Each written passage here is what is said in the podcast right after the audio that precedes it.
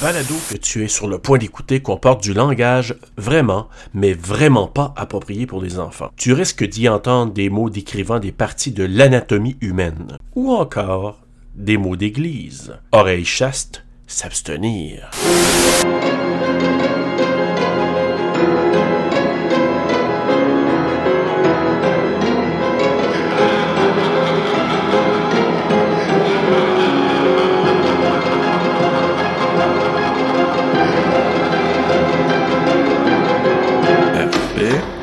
Comes a major motion picture event that will take you far beyond anything ever filmed before. You are about to journey beyond fear, beyond terror, beyond the boundaries of your mind in a film so terrifying it will devastate you totally. J'ai tellement eu peur de pas me rendre. Tellement. Ça serait toujours dramatique à un intro comme. Un peu plus.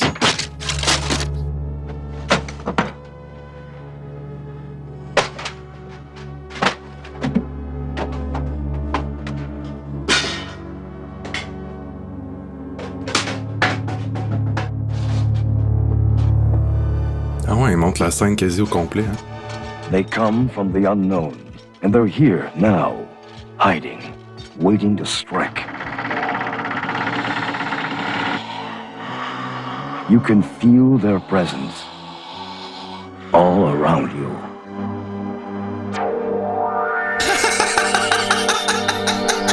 Darth Vader.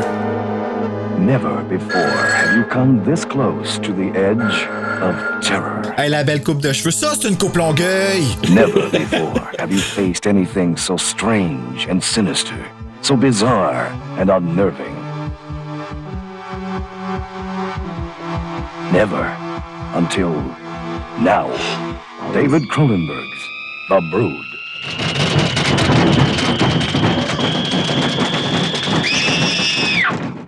En effet. Are you ready for me, Frank? I seem to be a very special person now.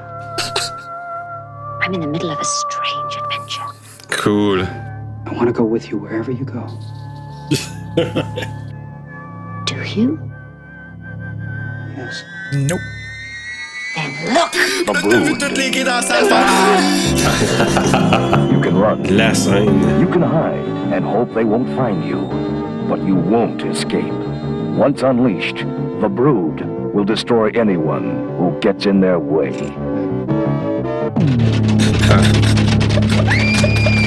David Cronenberg's ultimate experience in inner terror, starring Oliver Reed and Samantha Eggar. The Brood. They're. Calme-toi, c'est juste des amis qui font de la Zumba l'autre bord. Pauvre petite fille, man.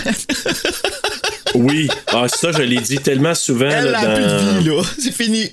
Ah, c'est vraiment Ça sera plus dégueulasse. jamais normal. Non, mais au-delà de ça, là. Allô tout le monde. Allô, allô. euh, Salut. On a de la visite en plus. salut Marc, salut Bruno, bienvenue à Terra sur le pod. Ben oui, c'est notre ami qui était venu pour Evil Dead, Mr. Marc Ben oui. Boisclair.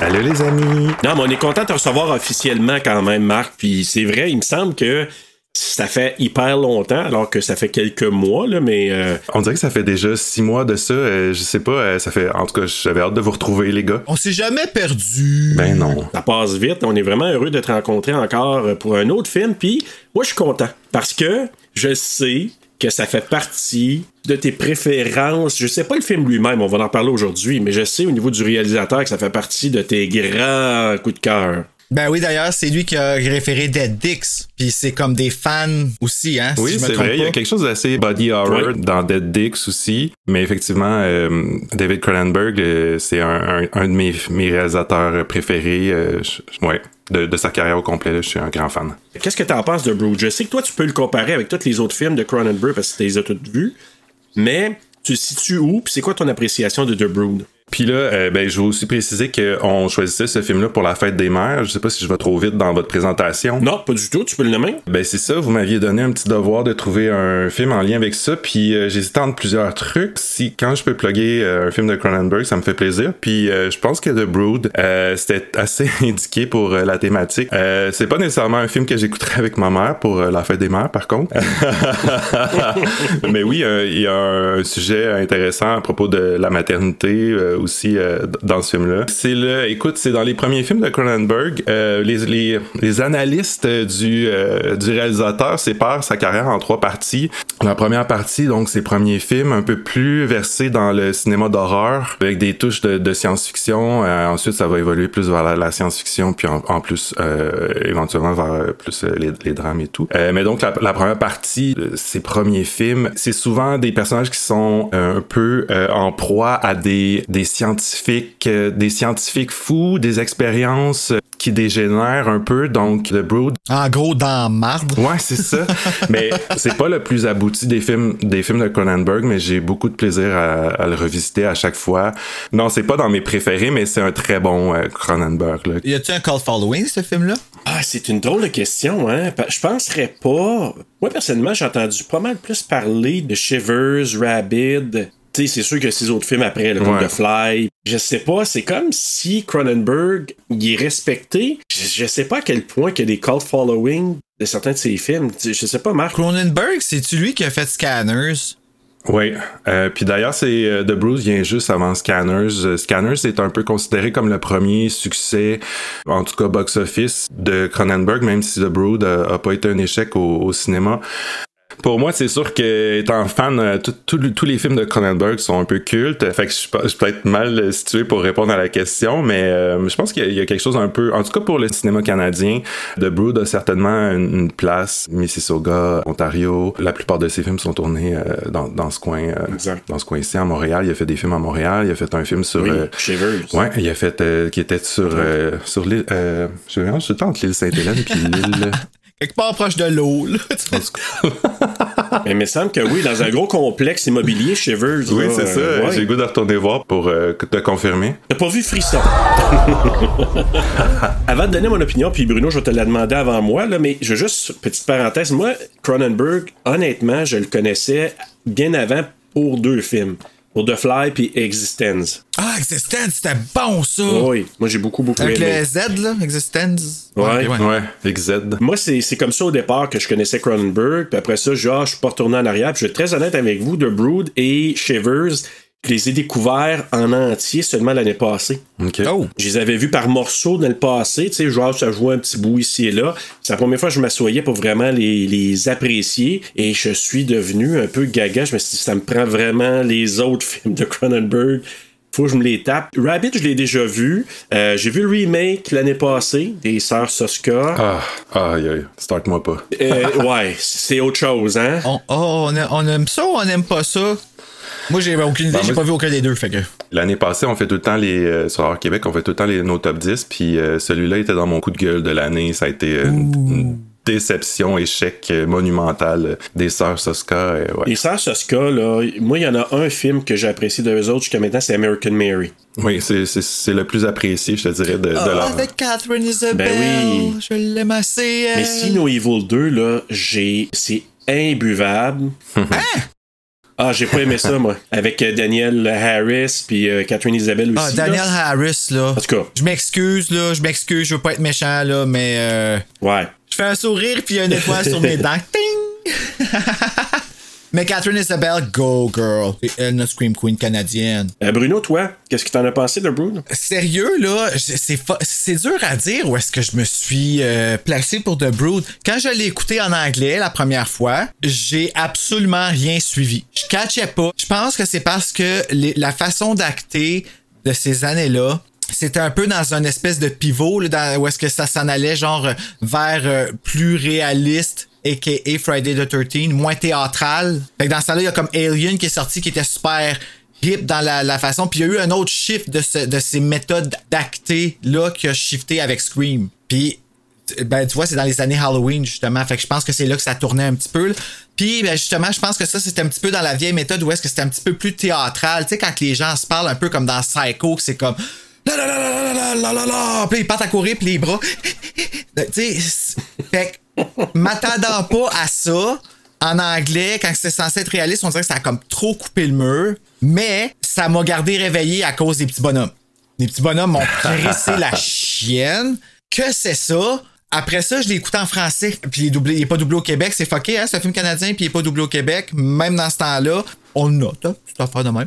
Puis, euh, Chromosome 3. Chromosome 3. Mais il n'y a pas le même titre en France. Oui, ou La clinique Ah, de la vrai? C'est quoi terreur. en France? La clinique de la terreur Ah. au Québec. Ouais. En France, c'est Chromosome 3. terreur. 3. Oui, c'est ça. Ah, Hey, je savais Au pas. Québec, ouais, Ah, bah, c'est peut-être ouais. pour ça d'abord que je le trouvais pas. Ah, Laissez-moi aller vérifier. J'ai peut-être même pas la bonne information sur s'il est doublé au Québec ou pas. T'as peut-être même pas vu le bon film. Non, ben, mais regarde, tu vois, justement, leur façon de doubler en France a pas changé, pas en tout. Aujourd'hui, puis dans ce temps-là, les bonhommes ont l'air de la même chose. Donc, à cause de ça, tu regardes le film, puis tu as l'impression d'avoir comme une espèce de contact avec ta réalité, entre la mienne. Puis là, ça a fait que j'ai un petit peu plus apprécié et un peu mieux compris. Mais c'est- t'as raison en disant que les films de Cronenberg, c'est pas des divertissements. y a tout- on se tape pas ça un dimanche après-midi, snooze sur le, le- sur le divan parce qu'on en manque des bouts. Non, mais il faut être alerte puis il faut avoir envie de suivre comme une intrigue qui est quand même assez complexe avec des revirements comme un peu étranges. Tu parles des petits bonhommes, il y a toujours, des effets chocs euh, parce que c'est évidemment un cinéaste qui aime beaucoup le, sang et le gore et aussi la violence. Euh, mais, oui, il faut être bien euh, réveillé pour, pour apprécier un Cronenberg. Ben, c'est que l'histoire avec la mère par rapport à la petite fille, comme on dirait que c'était pas assez bien établi au début pour que je sois capable de truly get it. Je suis pas capable de, de trop l'exprimer. Ben, on dirait que c'est parce que ça va avoir l'air comme si je blastais le film, mais je le blaste pas. C'est comme quelque part entre Suspiria et The Mist. Tu comprends-tu? Ça va m'apporter à deux places là, où est-ce que ça me bouleverse, mais en même temps, c'est comme. C'est quoi ça, ce monde-là? Tu m'expliques-tu bien? Non, hein? J'ai l'impression que je fais juste mélanger les affaires pour rien puis que je fais pas de sens. Fait que dans le fond, fiez-vous pas à ce que je pense. Non, mais Bruno, honnêtement, là, je pense que ton regard va peut-être pas changer sur le film, mais la compréhension que tu vas avoir peut-être à la fin va être différente. Parce que moi, là, c'était ma troisième écoute là, euh, ce matin. Ben, en fait, hier soir, puis je l'ai fini ce matin. Puis j'ai, j'ai comme catché des choses que je n'avais pas à 100% capté dans les premières écoutes. c'est exactement. À chaque écoute, euh, tu découvres un autre petit morceau du, du puzzle qui t'avait peut-être échappé euh, la première fois. Puis, euh, puis moi aussi, j'ai refait mes devoirs euh, en, en écoutant. je l'ai écouté en début de semaine. Puis il y a des nouvelles, des nouveaux trucs. Je fais ah ouais, c'est vrai ça. J'avais pas fait le lien avec ça. Ça, c'est cool blablabla. quand ça arrive des Ouais. années plus tard puis que tu découvres encore des Ouais. affaires. Tu sais, c'est Ah quand oui. même un. Mais, un- mais c'est une des raisons aussi pourquoi j'aime tant revisiter ces films. Puis aussi, ce- ces genres de films, en tout cas pour moi, moi j'ai j'ai une mémoire de poisson rouge. Puis quand j'ai pas vu un, quand j'ai pas vu un de ces films pendant euh, deux, trois ans, euh, c'est c'est une complète redécouverte parce que je, je, je sais plus dans, je sais plus dans quoi je m'embarque. Fait que, euh, oui. Ben, c'est bouleversant. En tout cas, ça, c'est Ouais, ça, sûr ça, et ça. certain. Un peu bouleversant comme le film qu'on a eu la chance de voir, Serge, cette semaine. Tu veux t'en parler tout de suite? Avant de parler de ce film-là, ju- rapidement, moi, je veux juste vous dire que j'ai apprécié. ben, ben, ça se sentait dans ta voix.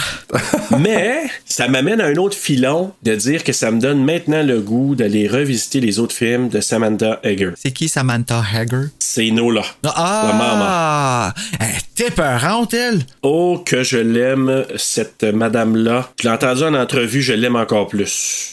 Ah, ouais. Ah, toi, eu la... T'es allé voir plein d'affaires, là. Euh, oui, puis euh, elle a le physique euh, parfait de, de l'emploi. Écoute, son, juste son visage est un peu hypnotisant. Elle, elle est incroyablement belle, je trouve, mais Oui. il y a quelque chose de, qui est pas typique dans son dans son visage, qui euh, qui est très mystérieux. Puis euh, pour justement, on parlait du reveal en, en voyant, euh, qui euh, qui laisse, euh, qui est très payant lors du reveal, je trouve. Ouais. Ah, vraiment. C'est dégueulasse. C'est Moi, dégueulasse. c'est ses yeux. Ses yeux, là, quand elle regarde, là, do you? Do you? Puis, tu sais, elle a des Oui. yeux vraiment perçants, là. C'est pour ça que j'ai le goût Ouais. de la voir dans d'autres films, parce qu'elle a fait quand même quelques autres films d'horreur. Puis je me suis dit, je vais aller revisiter certains autres de ces films d'horreur, parce que je me dis, elle doit être vraiment, franchement efficace, parce que là-dedans, c'est- c'était le cas. Juste mentionner, c'est ça. Donc, j'ai eu l'occasion cette semaine euh, de, de discuter avec euh, le directeur de Kino euh, Montréal, Jared Mann, qui nous avait envoyé, ben, lui ou la compagnie qui faisait la promotion pour euh, le film, euh, le film Première Vague que Bruno et moi on a eu le bonheur d'écouter, de regarder. Je vais juste faire un petit coucou rapidement là, à toute l'équipe parce que c'est vraiment bien réussi. C'est une belle réalisation. Il est présenté au festival là, euh, Québec Cinéma, Rendez-vous Québec Cinéma, qui, euh, qui est présenté jusqu'au 8 mai. Le film où il va être présenté après, quand, on le sait pas. Nous, on a eu vraiment la chance de le voir. Bravo à toute l'équipe. Salutations vraiment aux quatre réalisateurs, à Jared, aux comédiens, comédiennes. Bravo. C'est très réussi. Alors, euh, Bruno, toi? Si vous avez la chance, allez écouter l'entrevue que Serge a fait avec Jarrett Mann, justement. Présentement, c'est sur Anchor, mais vous pouvez le trouver sur Spotify. Le film, c'est pas un film d'horreur. On va se dire les vraies choses tout ça. Oui. Reste que je pense qu'on aurait intérêt, surtout spécialement au Québec,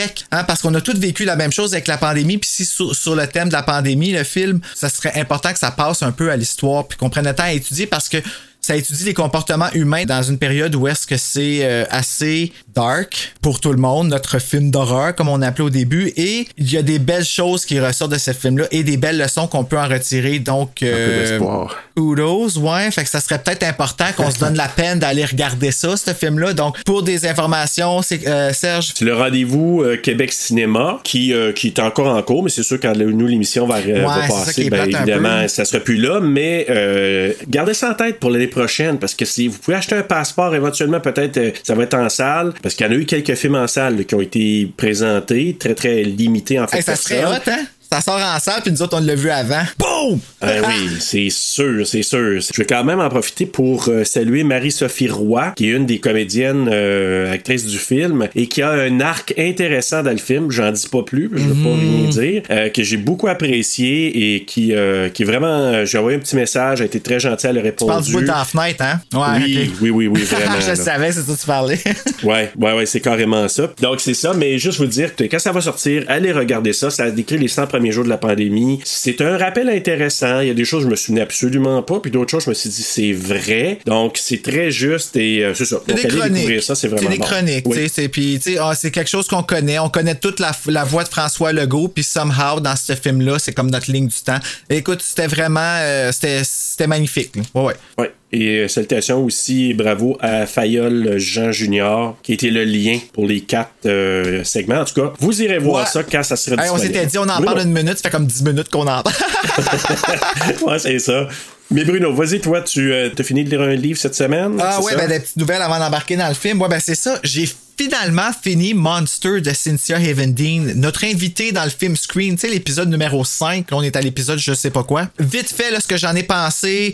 Là, quand je dis le pire, je dis pas le pire dans l'écriture et dans le livre est mauvais, mais le, le livre le plus. Le, le pire, genre, le pire monstre qu'il y a pas. Ça le dit, le titre c'est Monster et c'est pas pour rien. C'est l'histoire de Jonas Sumberjan après ses fameux livres Sumberjan. Puis on se plonge dans son univers à lui, un homme qui a pas d'âme. C'est gory. Attendez-vous aussi à des choses qui sont excessivement choquantes. C'est écrit sur le dessus du livre, non censuré et c'est pas une joke. Donc euh, bravo Cynthia pour cet ouvrage. Et maintenant j'embarque dans le livre de, il s'appelle Dave Turcotte Lafont. C'est un invité qu'on va avoir pour un autre film qui nous a été demandé par Horreur Québec, Plug Wink Wink, qui est Possesseur. Yes. Et il va venir se joindre à nous justement pour parler de ça. Donc, je commence son livre pour qu'on puisse en parler aussi en même temps. Donc, son livre s'appelle B219 jours 322 à 331. C'est un livre post-apocalyptique. Puis, ben, je vais vous dire qu'est-ce que j'en pense au fur et à mesure que j'avance. là. C'est pas. euh, J'aurais être capable de lire ça en 3-4 mois, là, le livre de 100 quelques pages-là. hein. Donc, je parle le synopsis, puis après ça, ben, on embarque dans les stats et on discute du film.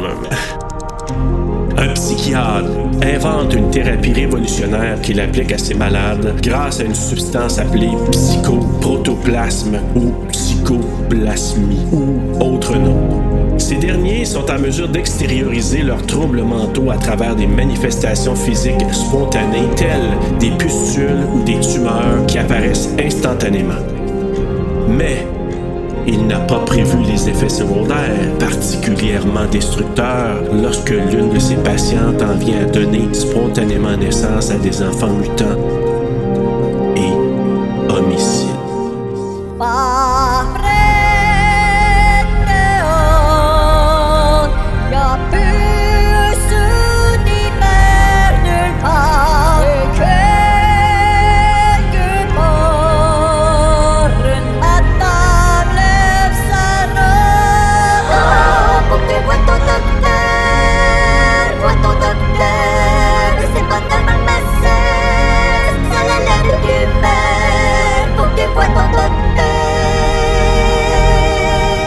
légère différence entre pustule et tumeur.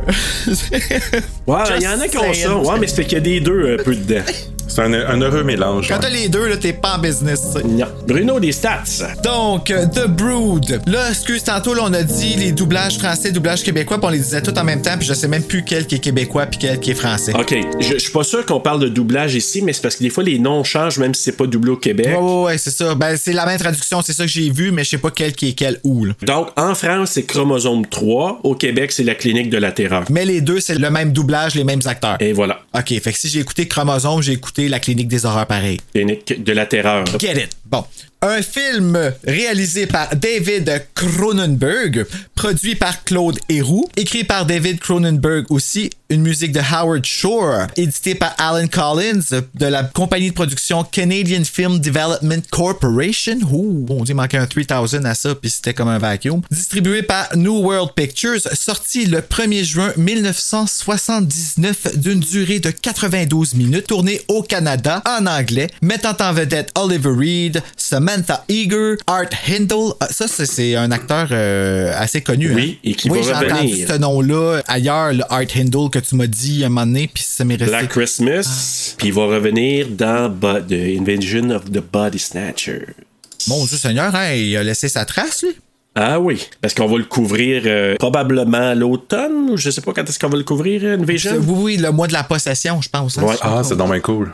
Tourné sur un budget 1,4 millions canadiens et au box-office en a ramassé 5 millions. Donc, selon moi, un succès. Hein, 5 fois ton budget, un moment donné. euh, Oui, ben écoute, puis tout de suite, la parenthèse, là, ça a été fait dans l'époque, puis Marc, tu as sûrement entendu parler de ça, de l'époque, là, il appelle ça le Tax Shelter Era. Donc, c'est euh, l'ère de le- l'évasion, là, en tout cas fiscale. Et ça a été fait parce que il- les gens qui investissaient dans les films, ben, ils recevaient 100% de crédit d'impôt. Fait que s'ils Ah, faisaient pas Dieu, beaucoup hein? d'argent, c'était pas la fin du monde pour ceux qui investissaient. Ils voulaient faire du profit, évidemment, mais c'était vraiment une espèce d'abri fiscal à ce moment-là. Et ce film-là est rentré dans cette époque. Puis je pense que c'est le premier vraiment qui a fait qui entrait dans ce, de- cette ère-là. Pour moi, euh, je m'en fous parce que il y a eu des choses, des navets, de grands navets, mais lui, Ouais, mais là, ça attends, faut pas. que tu m'expliques un petit peu plus parce que je suis pas sûr de comprendre. Il faisait des films juste pour avoir des retours d'impôts? Ben, il y a certains films qui ont été faits pour ça, oui. Ah. Il écoute, c'était des avocats, des gens qui avaient beaucoup d'argent qui disaient Hey, on va mettre ça là-dedans. Puis supposément qu'à la fin de l'année, là,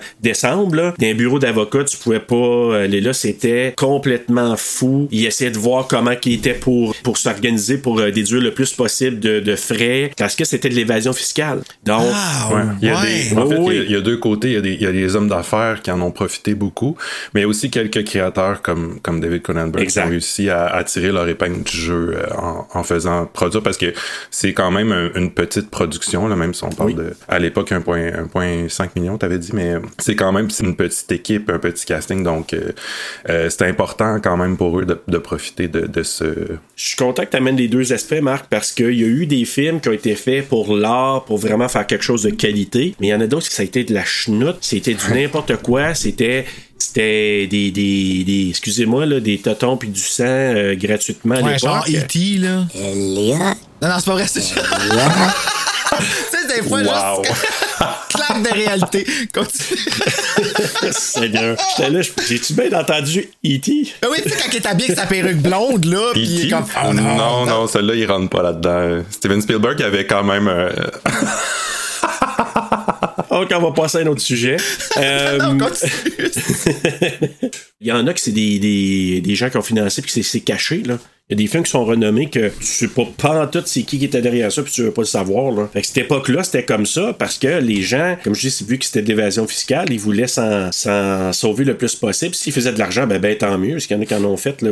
Il y a eu des grands succès quand même là-dedans. Mais oui, je reviens à Cronenberg, ce film-là, euh, il en a profité, mais c'est quand même une œuvre qu'on se cache là. Je veux dire, je veux pas comparer ça avec d'autres navets qui ont été faits. C'est quand même un film de qualité. Puis, ben, Marc, tu dois le savoir aussi parce que tu es un amateur de Cronenberg, mais ça a été fait dans une période assez rock'n'roll de sa vie, ce film-là. là. Ouais. Et c'est un peu autobiographique. Hein. le- ça serait le seul de ces films qui est, qui est inspiré d'un, penchant de sa vie, en fait, son, son divorce avec sa première femme, qui est une histoire assez terrible. Puis euh, me replonger dans The Brood, ça m'a, donné envie de justement en lire plus sur le sujet parce que ça a l'air d'une histoire quand même assez fascinante. Donc sa première femme avec qui il y a eu un divorce assez pénible, qui a, qui a été suite à ça dans une secte, puis qui a essayé d'attirer euh, leur fille qui avait en commun euh, dans, dans cette secte-là. Donc, euh, Cronenberg a dû littéralement intervenir et en quelque sorte kidnapper sa propre fille pour euh, la faire échapper aux griffes de, de cette secte-là. Écoute, c'est les seuls détails que je, que je sais parce que ça m'a fait découvrir que Cronenberg a écrit aussi son autobiographie qui s'appelle Cronenberg by Cronenberg que j'ai jamais lu puis qui il parle de cette histoire-là dans, dans ce livre-là. Fait que là, c'est dans depuis euh, ce matin, c'est dans ma wishlist Amazon, donc euh, ça va être dans ça va être dans mes prochaines lectures, c'est sûr, parce que c'est euh, c'est assez rocambolesque comme histoire. Puis évidemment, ben là, il a, il a déformé ça à sa sauce euh, body horror, mais euh, j'ai lu une phrase aussi, euh, je sais plus si c'est euh, où j'ai lu, mais euh, où euh, Cronenberg mentionne que le bout où son personnage étrangle son ex-femme, c'était un, un- ça a été une scène assez euh, jouissive pour lui. Orgasmique. Oui. Orgasmique, Avons-nous oui. peur des mots? Parce que, Oui, vraiment. Parce que lui, euh, il a pas peur de le dire en fait. Puis euh, son personnage, son personnage de Frank a été un peu casté, un, un peu euh, pour l'incarner lui, donc un peu à son image entre guillemets. Là. Il se ressemble pas tant physiquement, mais euh, son personnage de Frank en fait serait, euh, bon, serait un peu son équivalent. C'est fou pareil, hein? Ouais. D'ailleurs, la secte, euh, la secte, c'était une secte qui était contre les, la psychiatrie, donc anti, anti-psychiatrique. Puis elle a embarqué là-dedans. Ce qu'on voit dans le film, il y a tellement de choses, tu te dis, c'est carrément ce qui s'est passé. Ouais. Puis t'as raison, il le dit là euh, en entrevue, euh, quand le, le discours qu'il a à la fin avec sa femme, c'est pas mot pour mot, mais c'est pas loin de ce qu'il y a eu dans la vraie vie avec son ex.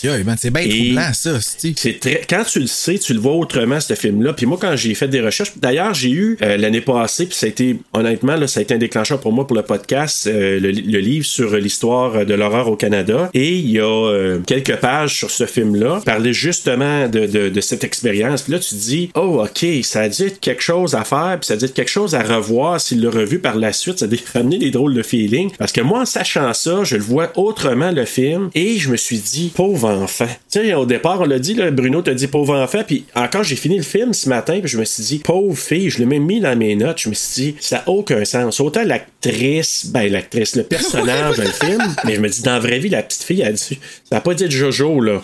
La fille de Cronenberg, Ces là. petites filles-là, c'est quoi? C'est des copies d'elles? Euh, C'est ça que je cache pas trop, Ben oui. là, tout ça, là, comme c'est. c'est, c'est... Ah, en fait, il y, a, il y a deux parties au film, euh, mais en, en- en fait, euh, le, pers- il y a un, euh, une personne de petite taille qui a été engagée pour, euh, tu sais, comme mettons Exact. les scènes où on voit juste un, un petit enfant. Euh, tu vois, mais il y a- il y, a la scène de la fin où on voit plusieurs petits enfants qui posent un problème parce que là, tu sais, t'as pas à disposition comme 15 personnes de petite taille. Fait que c'est des, euh, c'est des jeunes filles d'à peu près 7-8 ans Gymnaste. les gymnastes qui ont été C'est très drôle de revoir le- cette scène-là par après parce que, évidemment, les parents de ces enfants-là étaient sur le set. Puis c'est les parents qui étaient sur les lits. Les- Il y a des espèces de bunk beds à deux étages. Je sais pas comment t'appelles ça en français. Puis c'est les parents, en fait, qui garochent leurs enfants sur euh, l'acteur Oliver Reed. euh, qui, que- mais tu vois, eux en parlent. Il y a, y y plusieurs parce que tu parles de, de- du traumatisme que la petite fille euh, a, a dû vivre, mais elle, non, elle, elle, elle en parle comme une partie de plaisir sur le plateau. Mais il y a l'autre scène aussi qui se passe dans la garderie qui. À, à la garderie. Qui, elle, ça, c'est Ouais, pas la même chose qui s'est passée. Ah, ouais, hey, justement, je voulais savoir. Mais juste, juste rapidement, là, quand je parlais du traumatisme, je parle pas du traumatisme de l'actrice parce qu'elle est super bien. Oui. Tu as sûrement vu l'entrevue, toi aussi, Marc. A grandi, ben, vraiment là, fantastique Ouais. comme personne. Là. Elle est rendue à quoi, 48 ans, 49 ans ish, là, maintenant. Puis elle est super. On en reparlera plus tard, là, mais euh, pas elle, mais je parle dans la vraie vie, la vraie fille de Cronenberg. Moi, je Ah, parlais, ok, là, c'est oui. le traumatisme qu'elle a dû avoir là, dans, dans la vraie vie. Mais pour venir à la scène, ouais, la garderie, c'est parce que ça, les enfants, écoute, l'actrice, t'as dû l'entendre, Cindy, je sais pas comment il prononce, Heinz? Heinz, H-I-N-D-S. Ouais, là. Cindy, euh, Cindy Heinz. Elle, je sais pas si t'as entendu ça, Marc, mais c'est elle qui consolait les autres enfants. C'est qui, elle? Parce Cindy fait- Heinz? C'est la prof? C'est la petite, la, Ah, c'est la petite euh, Candice. c'est Candy. Ben ouais, mais hey, no shit. Moi, cette scène-là, là, j'étais euh, j'étais pas bien, là. J'étais- Ok, ça se passe. Puis là, je me suis dit, ils vont-tu la plus, hein, sauver? Ils vont-tu? aujourd'hui. Puis là, quand je ah me suis non. rendu compte que non, j'étais, ouh! Puis en fait, les, les pleurs que t'entends, c'est des véritables pleurs. Les enfants sont, sont Oh ouais. terrorisés par ce qui se passe. Écoute, euh, ça, Je veux pas bon rire, là, puis je suis content que les C'est un peu.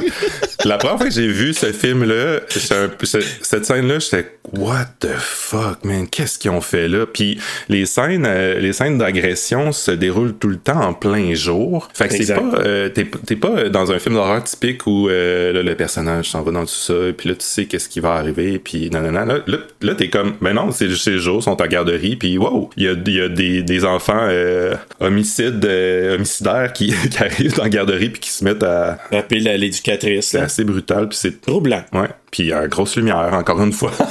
Avec des maillets, là, moi, c'est ça. En avant des enfants aussi, tu sais, c'est ça qui est dérangeant. Tu sais, les enfants voient ça, Ouais. puis t'en vois un qui se sauve dehors. Et c'est pas loin, moi, tout, ça m'a, euh, ça m'a, ça m'a atteint, ça. Écoute, moi, il y, a- il y a plusieurs bouts dans ce film-là que je me suis dit, de un, en 2021 ou les années à venir, ça va être, ça se fera pratiquement plus, là. On peut pas. Cette scène la garderie, tu te dis, c'est impossible, là. Je dirais. Fait que c'est peut-être ça l'horreur, tu sais, c'est peut-être ça qui vient, qui ça vient nous chercher Oui, comme ben ça. oui. C'est parce que c'est, euh, c'est choquant, tu sais. ouais, c'est très dé- déstabilisant, puis oui, ça.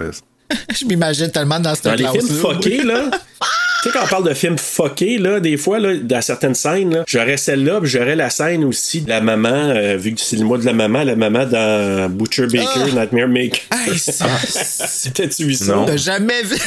Là, oh, Attends, c'est quoi le titre? Butcher? Euh, Night Warning. Butcher Baker, ou- Night... Ouais, c'est Night Warning ou Butcher Baker, Nightmare Maker, puis au- en français, ils appellent Ou ça... à la limite à la du limite cauchemar. du cauchemar. Là, je l'ai appris par cœur. J'ai jamais vu ça. Oh my god, c'est vraiment un queer. euh, Hey, Marc, un queer movie. faut là. que t'écoutes ça une fois dans ta vie. Puis reparle-moi Ok, ça. eh ben écoute, j'ai- j'ai- je viens de googler, puis j'ai même jamais vu l'affiche, puis euh, je suis comme vraiment intrigué. Ah oui, non, j'ai vu cette affiche-là, Butcher, Baker, ouais, ouais, ouais, ok. Bon, ouais. Je vais, je vais pogner Tu vois ça, ça un jour. une fois. Ouais. Puis c'est tellement dans les films fuckés, là.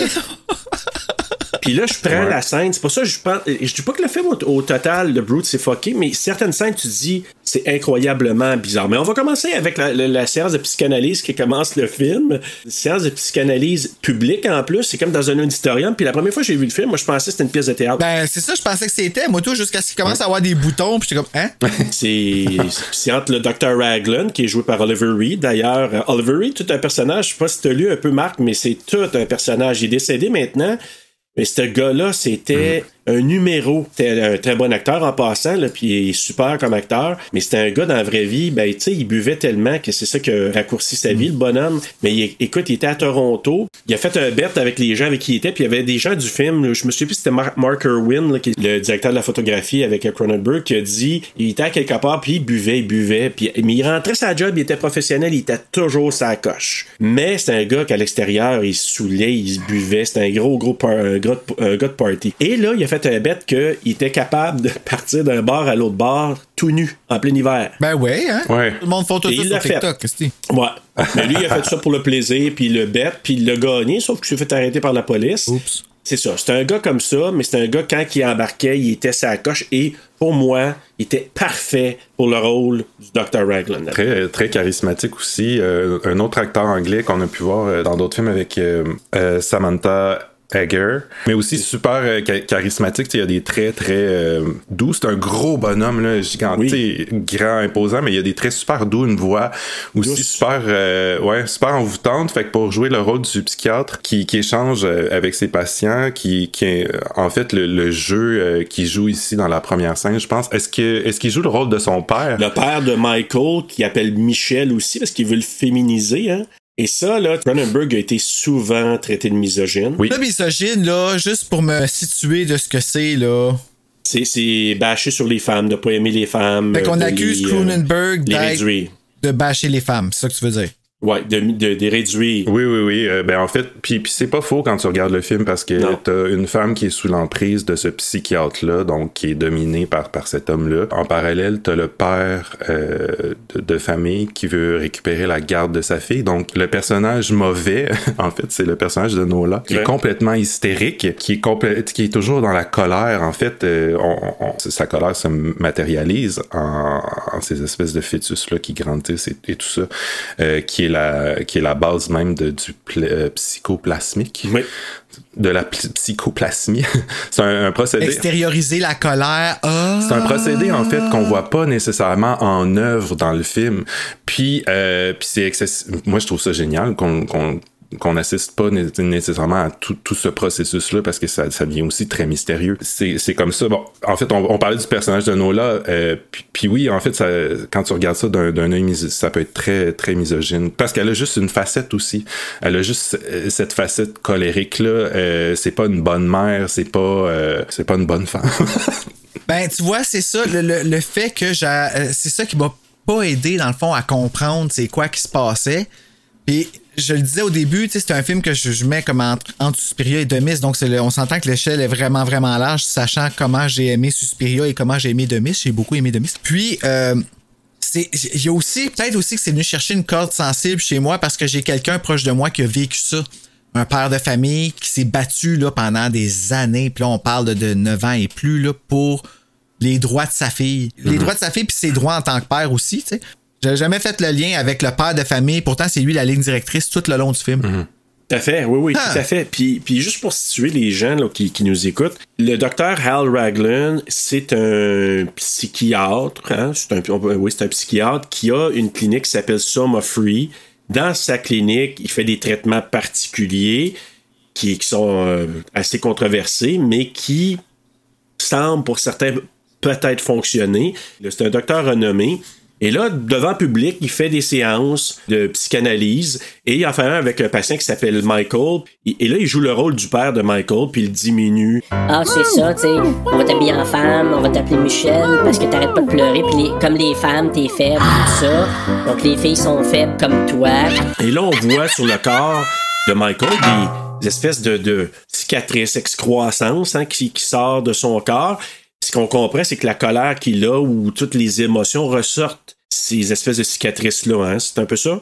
Il y a une espèce de, de dicton qui dit euh, garde pas ça en dedans, sinon tu vas, tu vas développer un cancer. Là. Ben, c'est, c'est la manifestation euh, physique de ça, en fait. Mais en fait, euh, ces psychanalyses, ça, ça s'effectue en retraite fermée. Donc, il y a- il y, a plein de patients dans un domaine où, euh, qui n'ont pas nécessairement de contact avec l'extérieur ou qui doivent pas avoir de contact avec l'extérieur. Donc, qui, qui deviennent un peu un groupe qui ressemble à une secte. Ils ont, des, ils ont des espèces de, rituels un peu étranges comme ça, où ils se font des psychanalyses, où, où euh, le docteur incarne un, un pe- un personnage de... On, le verra avec euh, le personnage de Nola, il, va- prendre plusieurs... Il va jouer le rôle de, son père, de sa mère, euh, même de la de l'éducatrice. c'est ce qui fait ça un peu assez rock'n'roll, parce que le gars, je sais pas comment le situer, je vais être honnête avec vous, le Dr. Raglan, là, tu sais, on pourrait dire, ah, il est bad, puis oui, il est bad, mais je sais pas à quel point il est conscient de ce que ça crée chez l'autre, chez, chez sa victime, slash, je sais pas comment la nommer. C'est ça qui me rend un peu bizarre, puis je suis vraiment ambivalent sur ces personnages-là dans le film, moi. Tu sais, des fois, c'est noir ou blanc, et là, je suis comme, autant Nola qu'on peut dire que c'est la, la- l'antagoniste, autant moi, je suis comme, Crème a eu une mère fuckée. Ouais. Juliana Ouais, est fuckée. ça aussi, on apprend ça dans, dans sa psychanalyse. Puis après ça, c'est drôle parce qu'il y a la scène où elle garde Candy. Elle a toujours un espèce de verre de scotch à la main. C'est ça, comme, exact. well, on dirait qu'il est 2 heures de l'après-midi. Genre, tu Ouais, pourrais c'est peut-être ça. attendre un peu. C'est vrai, moi, tout, je l'ai remarqué à son verre. J'étais comme ça, t'es en train de garder un enfant. T'as-tu Oui, c'est vraiment ça. besoin de boire ça, là, même Ah ouais, en plus, elle dit à un moment donné, elle dit, Ah, euh, toi, je vais aller faire un refill. Oui. ça. tu vas aller. Son verre est encore plein. C'est vraiment drôle, mais puis il y a aussi un sais, les personnages féminins, on, on- on dirait qu'ils n'ont pas de deux dimensions, tu sais, euh, ils ont juste une On dimension. dirait qu'ils n'ont qui- rien d'autre à faire que de mal aller, tu sais. Ouais, c'est ça. Mais en, en même temps, ça sert vraiment le, le propos du film, puis cette espèce de mécanique de, de, de psychanalyse qui est, qui est quand même assez fascinante. Puis que- comme on disait, on, on en parle des bouts, tu disais, tu, tu sais pas nécessairement si le docteur est bon, gentil, s'il sait qu'est-ce qui se passe. En fait, vers la, vers la fin, on apprend que oui, il sait qu'elle expulse des espèces de, de petits bonhommes comme ça, puis qu'il les garde euh, dans l'espèce de shed au-dessus, Oui. enfermés, mais je pense qu'il réalise pas qu'il y en a qui se sauvent pour aller... euh, Exactement. Puis en fait, il décide ultimement de se sacrifier pour réparer son erreur. Exact. Donc, ça le rend un peu plus sympathique euh, à nos yeux, je pense. Tout à fait. Mais là, je vais trop loin dans ton dans ta dissection du film. Comment ça, ça grandit vite de même, ces affaires-là? Ben, moi, je me dis, si ça grossit de même sur le corps de quelqu'un, moi, je, je suis pas surpris Ouais. que ça grandisse euh, rapidement. Tu sais, Alien, là. Ouais, j'avoue que vu de même, là. Regarde Alien. Ah, oui, c'est avec vrai, Alien. c'est vrai que ça va Ouais. vite, cette histoire. Moi, je fais ce parallèle-là, mais bref. Mais écoute, juste pour vous dire que ce film-là aussi, euh, tu parlais de la musique, Bruno, au début de Howard Shore. Howard Shore, là, il a quand même été faire les fi- la musique là, des films de Lord of the Ring puis des Hobbits après. Hein? Ah, ouais. Juste Magnifique. dire, là. Oh, shizzle. Magnifique euh, compositeur. Ah oui, puis euh, il a fait beaucoup, hein, je pense, de score pour euh, Cronenberg. La plupart Oui. des films, beaucoup de films de Cronenberg. Oui, il a fait beaucoup de, de- des films de Cronenberg, puis il revient sur son nouveau film. Peut-être que je vous en parlerai euh, un peu plus tard parce que euh, cette semaine, c'était annoncé que Cronenberg réalisait un nouveau film. Euh, ça fait quand même sept ans qu'on l'a pas vu à la ré- réalisation. Son dernier film, euh, euh, Maps to the Stars, ou Map to the Stars. Me Maps to the Stars, oui. Je l'ai ici, oui, il y a un S. Ouais. Euh, ben, ça, ça fait sept ans qu'il nous a pas euh, offert de film, puis là, je, je m'é- je m'éparpille, mais c'est juste pour dire que son prochain film, il revient un peu à ses sources, en fait. euh, son, son prochain film qui va s'intituler Crimes of the Future. C'est Howard Shore qui fait la musique? Oui, Howard Ah. Shore revient à la musique, donc euh, c'est vraiment un nouveau projet existant là, qui, qui retombe un peu dans les dans les patterns de science-fiction aussi du réalisateur qui avait abandonné. Oh. En fait, parce qu'il n'y a pas en fait de film de science-fiction depuis Existence.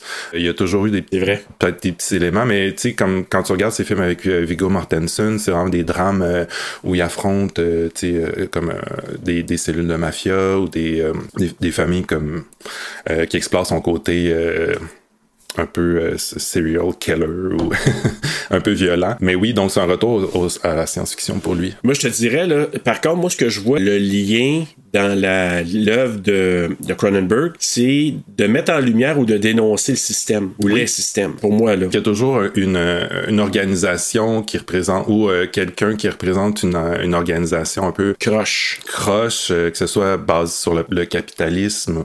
En fait, il y a, il y a souvent un, un aspect aussi très scientifique euh, dans, dans les films de Cronenberg parce que c'est un, un homme qui est issu de- du domaine de la science à la base. C'est ce qu'il a délaissé un peu dans ses derniers films pour explorer euh, d'autres avenues justement en lien avec la famille ou la société ou le, système capitaliste. Mais, mais oui, tu as raison, euh, il y a tout le temps des entités plus grandes qui nous manipulent ou euh, qui nous font faire des choses justement qui tournent mal. Ben si, c'est ça, c'est qu'on parle de, tu sais, il s'est fait voir comme euh, un homme, moi je le connais pas, là. écoute, j'ai vu The Fly, j'ai vu Existence il y a longtemps, j'ai vu Scanners. Ici, tu sais, on l'a- on l'accuse d'être misogyne dans ce film-là. Moi, le fait que les femmes soient comme ça dans le film, c'est parce que c'est aussi réel. Je veux pas être méchant puis blasté contre aucun sexe, aucune ethnicité, aucun anti de ces, de ces choses-là. Mais reste quand même que il y en a des femmes qui vont des fois prendre avantage du système qui est en leur faveur, surtout dans la garde d'enfants. Il en parle, c'est un des éléments, t'as raison. Puis c'est vraiment quelque chose là qui des, des choses qui durent longtemps, des pères qui s'effondrent là, j'en ai vu. Et tout ça parce que on favorise justement parce que c'est vrai que c'est important pour un enfant d'être près de sa mère quand il naît, mais son père est tout aussi important. Ouais, puis je pense qu'on le voit dans le film, tu sais, je vais, je vais revenir à où on était rendu, puis je, je vais avoir un élément de ça, parce que ce que tu viens de dire là, Mais Bruno, c'est pas misogyne, c'est ça l'affaire, c'est que ça dénonce une réalité qu'il y a. Il y en a qui en prennent avantage. Beaucoup. Wow, je suis déchaîné, hein? Mais Frank en parle aussi à un moment donné quand il va voir euh, un avocat, tu sais, lui dit euh, il veut réagir, mais en tout cas, je suis un peu loin là, dans, dans ça. Je veux juste dire que Frank assiste à la psychanalyse en, en spectacle que j'appelle. là. Chose que j'aurais clairement besoin. Ben écoute, on pourrait te tester à la fin du podcast, Bruno. Là, moi, j'ai pris des trucs Oh de boy. Dr. Raglan. J'ai lu son livre d'ailleurs, euh, La rage. Ah ouais, ok. Non, je suis pas. Non. ça me tente pas d'avoir des tumeurs qui chient des bébés, moi. Là, Non, non, non. Et là, c'est ça. Donc, il y a la belle musique d'Howard Shore. On voit qui Frank qui est avec sa fille Candice, qui lui donne un bain. Euh, Puis là, que j'ai remarqué aussi, moi, je remarque ces petits détails-là, c'est que c'est vraiment un produit de son époque. Hein. C'est un film de 79. Puis il y a plein de petites choses que je voyais. Je dis, ah, ça me rappelle ça. Moi, c'est mon époque quand j'avais tel âge et tout ça. Entre autres, le fameux. Comme les becs à la bouche. Oui, oui, bec à la bouche. Puis euh, Ouais. des choses comme le Mr. Bubble. Oui, le Mr. Mr. Bubble. Bubble, Mr. Bubble. Ouais, ouais, c'était le, le, le savon euh, qu'on met dans le bain, là, que. Ah! C'était tellement populaire à l'époque, puis je me souviens encore des annonces de ça de l'époque. Là. Fait que, euh, il y a plein de choses comme ça, mais bref, il donne un bain. C'est là qu'il s'aperçoit qu'elle a des blessures dans le dos.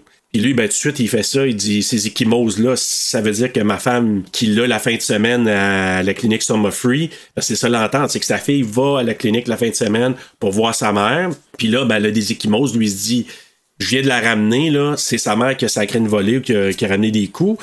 parce qu'elle, elle vient d'une famille dont la mère était aussi abusive et violente. Qui est la madame qu'on voyait avec le scotch, là. Exact, Juliana. Puis il parle fin, hein, ça, j'avais pas catché ça. Ben pourquoi qu'il laisse la petite fille aller là? Parle- tu parles de Frank? Ben ouais, il laisse la petite fille là quand il sait que cette femme-là, elle a battu sa femme. Oui. Bah fuck, man. Moi, ce que je vois aussi, puis encore là, ça, c'est mon. Je sais pas comment dire ça, là, par rapport à Art Indle, le personnage de Frank. Autant qu'il est là pour sa fille, autant par moment, j'aime pas le fait que. Puis je- c'est- écoute, c'est un gars qui travaille à sa compagnie de construction. Euh, le gars, il est très occupé parce qu'il arrive toujours en retard pour aller chercher sa fille à l'école. Et là, ben, il est comme pogné un peu. Il dit. Je vais l'amener à sa, sa grand-mère parce qu'il faut qu'il y ait quelqu'un qui reste avec. Moi, je suis occupé. Puis là, ben, il l'amène à sa grand-mère. Sa grand-mère est heureuse. Oh, merci, ma fille voulait jamais euh, que, que je vois ma petite fille. Euh, no shit, là. Je comprends pourquoi, là. Fait que c'est ça, là. euh, mais quand il voit les blessures, euh, justement, là, euh, Frank, ben là, il s'en va direct à la clinique aller parler avec le Dr. Raglan. Il dit, Ma fille elle reviendra pas ici. Écoute, c'est important pour la, la thérapie de ta femme qu'elle voit sa fille. Elle a des marques, euh, elle reviendra plus ici. là, quand il parle avec l'avocat, après, comme on disait tantôt, c'est là que l'avocat, il dit, ben, il dit, Sais-tu que t'as pas le choix parce que tu vas, tu vas avoir des problèmes, tu vas perdre ta fille si tu fais ça parce que, justement, la justice est du côté des femmes. il l'a dit comme Tu ça. vas là. perdre ta fille, tu sais, imagine. Ouais, ouais, ouais, ouais, tu, tu verras plus ta fille si tu fais ça. Là. Il y a une loi qui a passé, elle a le droit de voir sa fille, puis si tu fais ça, ça marchera pas parce que justement, il l'a dit, je sais pas dans les mots comme tel, mais il dit euh, où la loi croit au droit de la mère. C'est ça qu'il a dit comme tel. il- C'est dit vraiment de, de la bouche d'un homme, là, tu sais, il y a, il y a de quoi aussi là-dedans, mais quand, quand on parle de misogynie, tu sais, on, on en parle avec nos yeux d'aujourd'hui, Oui. qui sont pas les mêmes que dans les années 70. T'as raison. Eh, ça a dû faire Fait que, peur à l'homme blanc, ce film-là. Quand il passe, là, sérieux, là. Ben, l'homme blanc, hétéro. Normatif, j'ai appris ça, moi. Ouais, normatif. Mais t'as raison, c'est sûr, quand tu regardes ça, tu dis, Hi, shit, euh, tu sais, on va se faire castrer, mais bon. Puis à l'époque aussi, là, moi, je me souviens, parce que je n'entendais parler autour de moi, là, euh, c'était l'époque où des thérapies alternatives commençaient à sortir de partout. Ouais, c'était une grosse C'était une mode. grosse mode. Il y avait le Gestalt, je pense qu'il appelle, le Gestalt, Gestalt, qui était une autre affaire vraiment particulière. Et c'est basé là-dessus, entre autres, là, je pense, c'est ce qu'on voit dans le film. Mais il y avait aussi toutes sortes de, de trucs qui apparaissaient. Moi, dans, dans le village où je viens, qu'il y avait des gens qui se rencontraient à l'église, puis ils parlaient en langue. Ah, mon Dieu. Fait que c'est le côté des sectes qui sortaient. Wow. Oui, oui, oui, oui. C'est, c'est... Les côtés sectaires commençaient à pulluler partout. Puis les alternatives au niveau des traitements commençaient. Fait que les gens tombaient là-dedans, parce qu'ils étaient désespérés. Puis c'est un peu ça qu'on voit dans le film. C'est un, c'est un portrait de l'époque. Là. Puis la vision des hommes, quand lui il dit ça, le- le- l'avocat, il, a raison. À l'époque, c'était comme ça. Je dis pas que c'est pas un peu comme ça encore aujourd'hui, mais c'était vraiment le point de vue de l'époque. Et là, il va chercher sa fille à l'école, encore en retard. L'enseignante, elle lui fait sentir, elle dit écoute, euh, vous venez pas souvent aux rencontres de parents, ce serait le fun de vous voir là. Euh, et lui, il doit dire euh, si c'est que moi patience, là, moi je travaille, euh, j'essaie de. Premièrement, là, tu y as fait un toupette à la Gail Weathers. Fait que, euh, gars, Faut qu'on en parle, là. arrange-la mieux la prochaine fois. C'est ça, tu sais. Elle fait dur. Puis là, justement, un autre petit produit de l'époque, une boîte à lunch de Happy Days. hey, ça, il y avait ça. Moi, je me souviens, j'allais à l'école, là. On avait toutes ces petites boîtes à lunch-là, pareil comme de Candice. Mais juste ça. les sauts d'hiver, c'est comme. C'est Oui, tellement. oui, c'est oui, tellement oui, cute. oui. c'est c'est cute puis c'est terrorisant aussi quand tu les vois de loin, tu te dis, hey man, ça c'est pas un petit enfant là. oh non, t'as raison. Ah, c'est quand tu le revois à face, hein? C'est toujours ça. C'est comme quand tu vois un bébé puis tu veux pas dire qu'il est mais tu t'en attends pas. Tu veux, tu vois mon petit? Ah oui, il est donc. Ah, tu dis, ah, c'est elle? Non, c'est pas elle. Fait que, fait que là, c'est. T'as ta voix de dos, pis tu dis, Candice vient marrer. Oh, ok, non, non, va jouer de voir. Mais euh, là, il l'amène chez sa, be- chez sa belle-mère, donc Juliana, qui boit du rhum probablement toute la journée. Euh, ensuite, euh, Raglan, on voit Raglan qui commence sa première session qu'on voit avec Nola. Donc, on voit Nola pour la première fois, première session. Il joue le rôle de Candice. Il- Nola avec la face méchante. Oui. Ah, Là, sa face, ça a tout le temps l'air comme.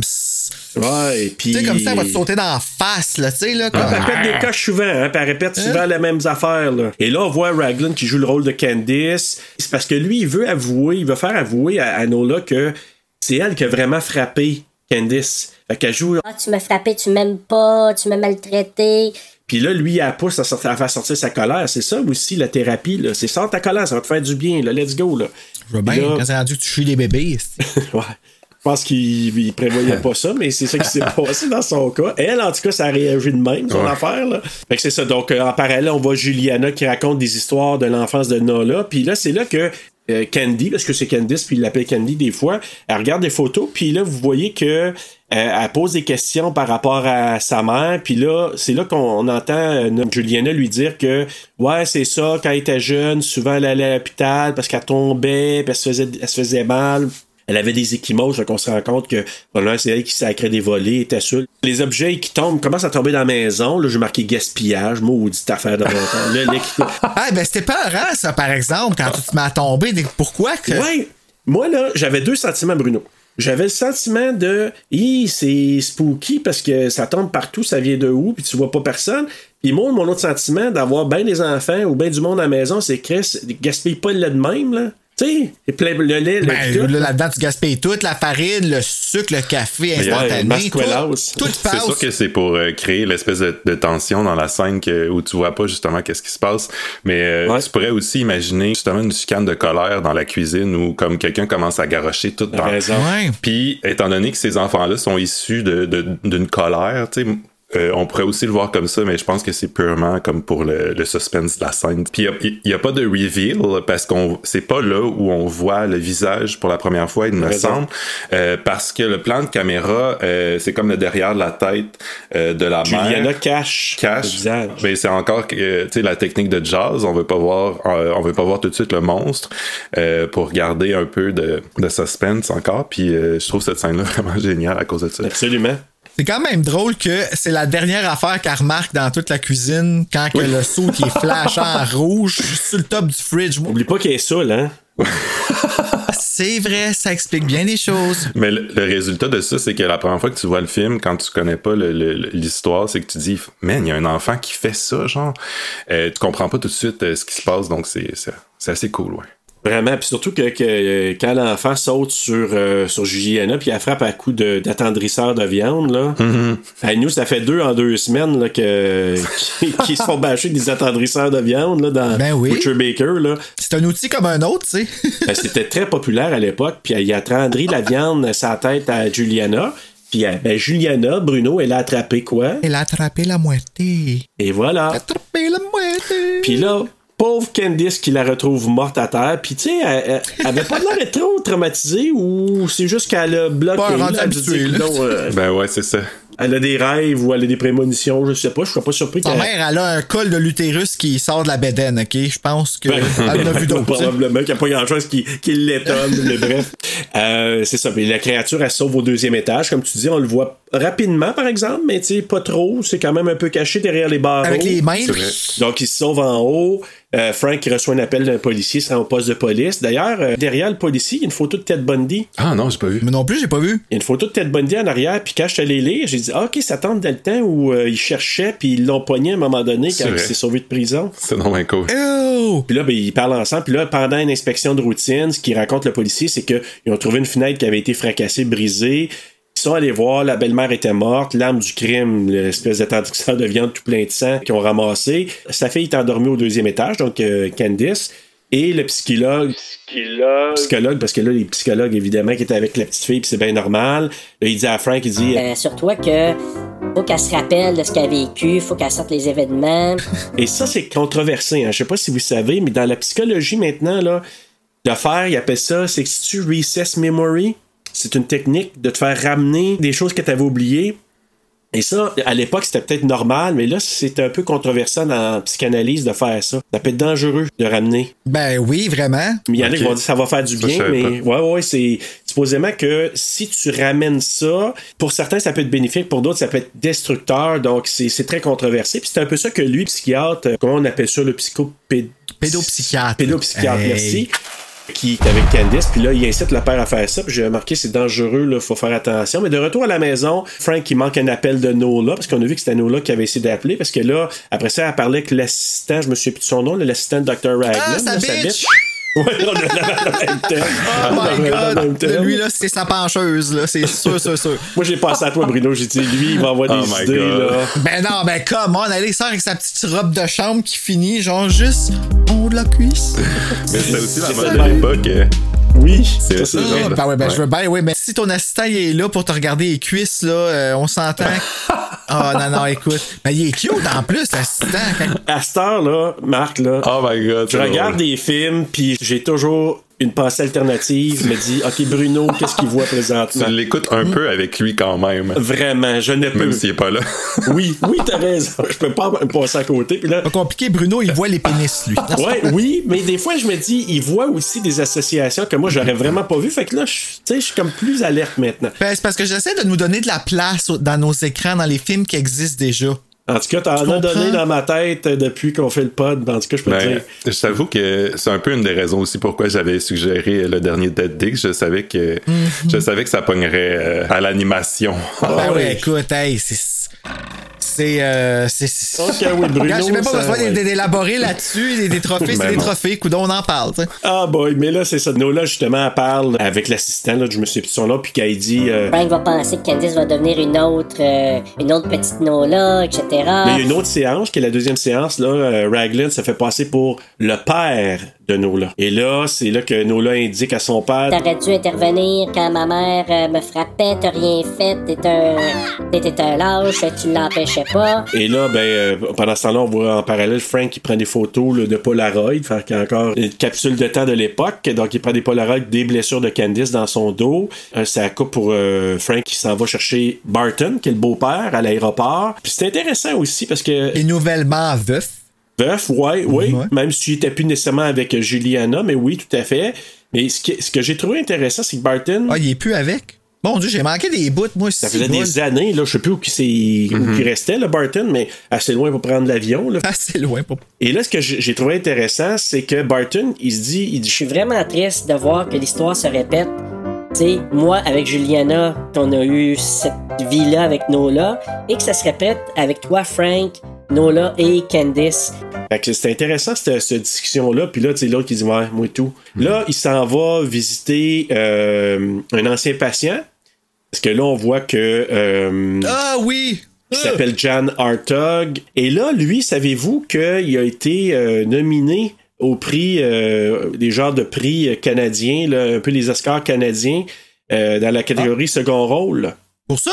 Ouais, donc. euh, Ah, qui- ouais? Oui, oui, oui. Je vais vous le retrouver, là. Je, je l'ai. Puis d'ailleurs, j'ai une question à la fin dans mon quiz qui touche un peu à ça, si je me trompe pas. Bon, ben, dis-nous les pas d'abord. Non, mais c'est pas ce que je vais vous dire. C'est Robert Sil- Silverman qui euh, joue le, le rôle de Jan Hartog. Puis moi, je l'ai aimé. C'est bizarre. La première fois que je l'ai vu, je dis Ah, tu sais, il y a- il y, a un lisp. Ah, J'ai même pas remarqué le liste, mais j'ai remarqué le menton, par exemple. Oui, tout à fait. oui.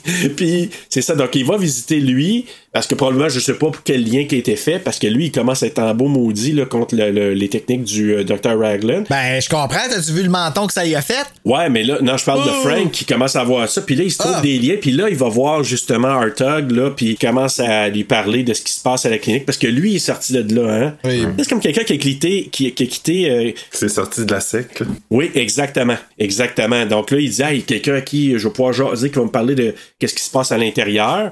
Puis Là, justement, comme tu dis, Bruno, euh, Monet enlève son foulard, puis il y a une Ah. espèce de tumeur qui sort du cou, là. Dégueulasse, on dirait une mop de peau, genre. Ouais. C'est Ouais, ouais, c'est pas beau, là. C'est un peu exagéré, mais c'est en même temps une vraie condition, tu sais. euh, What? le- le- oui, c'est ça qui est vraiment dérangeant. C'est pas à ça que ça ressemble parce que je suis- je suis allé googler image après, là. Ça s'appelle les, les lymphomes non, non Hodgkin- Carly Beth. Hodgkinien, ouais. Hodgkinien, ouais. Puis, euh, puis là, ben, c'est ça. euh, Si tu vas, tu- on va t'entendre crier. Ça, je m'en vais voir, là. Euh, va pas- Ça Je ressemble vais être sûr de le voir arriver si ça C'est m'arrive. comme une, la version. Cronenberg de ça. Ben en fait, c'est son traitement lui a causé un cancer, euh, un lymphome, tout simplement. Ah, mon Dieu. hein? Exactement. c'est- Et c'est ça qu'on voit, là, ça sorti comme ça. Puis là, ben, ce qu'il dit, en plus, ça se répand, mon cancer. Et là, il dit, je vais aller en cours. euh, puis là, il dit, ouais, mais Tu vas aller en cours, euh, tu, tu gagneras pas. Non, non, je vais pas en cours pour ça. Je vais aller en cours parce que c'est de la vengeance, hein. Revenge. Tu veux. euh, c'est pour la vengeance. Je sais que j'ai pas de chance de gagner, mais mon but, c'est de dénoncer ces traitements-là de psychoplasmiques. Tu sais, les traitements psychoplasmiques peuvent causer de cancer. lui, c'est de répandre la nouvelle pour qu'il y ait de la mauvaise publicité, pour que euh, finalement, à un moment donné, le monde euh, arrête d'aller là. Puis là, il dit, Ah, je suis en contact avec plusieurs personnes qui ont subi le traitement, je peux te référer à d'autres mondes. puis plus tard, ben, on va voir que ça va arriver. Euh, le beau-père Barton, euh, lui qui s'en va visiter le docteur Raglan pour lui dire, Écoute, euh, tu sais, ma, ma, mon ex, ma, la mère de Nola est décédée, j'aimerais y apprendre. Non, non, non, c'est pas une bonne idée, là, faut pas la, la déranger. Elle est déjà dérangée. et là, lui pète un plomb en disant, T'es un méchant fou, t'es un maudit fou sale, toi. Fait que là, il vient pour le pogner, puis là, ben, ben, en même temps, il avait bu lui aussi, là. Il avait l'air d'être un peu chaudasse, euh, Papa Barton, là, le beau-père. Papa Barton. Papa Barton. C'est le, le père de Pat Hitchcock. Hey, toi, là, Patachcock. Pat Hitchcock. Ah! Là, c'est ça, elle est dans un état euh, vraiment critique de son traitement, faut pas la déranger. Là, Barton, justement, qui pète un plomb. Frank, à ce moment-là, il arrive encore en retard pour aller chercher sa fille à l'école. Ça que je dis, je comprends, mais en même Voilà, il y a une bonne là, raison, là, il essaie de la sauver. là. Un moment donné, euh, Je veux dire, ben, il essaie de sauver sa fille en, en faisant des recherches pour sa mère qui est. oui, oui, oui, oui, tout à fait, mais il a de l'air arrivé tard and a half cette fois-là, là. Non, mais c'est parce qu'il veut se faire la prof. Ben, je sais pas, là, mais encore là, que c'est quelque chose qu'en 2021, ça serait vraiment pas trop Approprié, faisable. En tout ouais. cas, ça serait, ça serait pas approprié. Que le père se fasse la prof? Ben, ça fait sa prof, puis de l'inviter chez eux de même. Ah, veux-tu venir souper à la maison? Ouais. Passe à ça. Tu sais, moi, je me dirais, ah, elle a pas d'autre chose à faire de sa soirée. Ouais. puis qu'elle dit oui, que vite fait de même, là. Fait que là, il, tu sais. Parce que là, elle un Ouais. lien, puis ce qu'elle lui dit pendant le repas, euh, l'enseignante, là, qui s'appelle Miss Mayer, le Ruth Mayer, elle lui dit, elle dit, Ah, tu sais, euh, je joue beaucoup le- des rôles, tu sais, des jeux de rôle, euh, maman-fille avec ta fille. parce que là, la petite fille, c'est elle, Candice, qui dit, Euh, ah, euh, euh, elle a faim, est-ce qu'on pourrait la nourrir? Est-ce qu'elle peut venir manger chez, chez nous? Ben oui, on va l'inviter. l'invite, puis c'est là la discussion, c'est que elle, elle, elle- elle envoie le message. C'est quand même important le rôle de la mère, donc elle, devrait continuer à avoir sa mère, euh, parce qu'elle a besoin d'une figure maternelle. Je me sens coupable. euh, je suis pas mal sûr que m- ma femme s'est mariée avec moi parce que j'étais sain d'esprit. Puis elle, elle pensait que ça l'aiderait à devenir saine d'esprit ou être plus stable mentalement. Donc, euh, puis là, c'est là que Barton, le, le beau-père, qui revient de, de Summer Free, qui appelle chez Frank pour lui dire Écoute, je suis à l'ancienne maison, je suis chez mon ex, là, Juliana. C'est important. Avec le c'est quand même, ouais, quand même. En tempo, oui, ça. euh, ça, j'avoue que Ah, c'était j'ai trouvé ça drôle, moi, ça.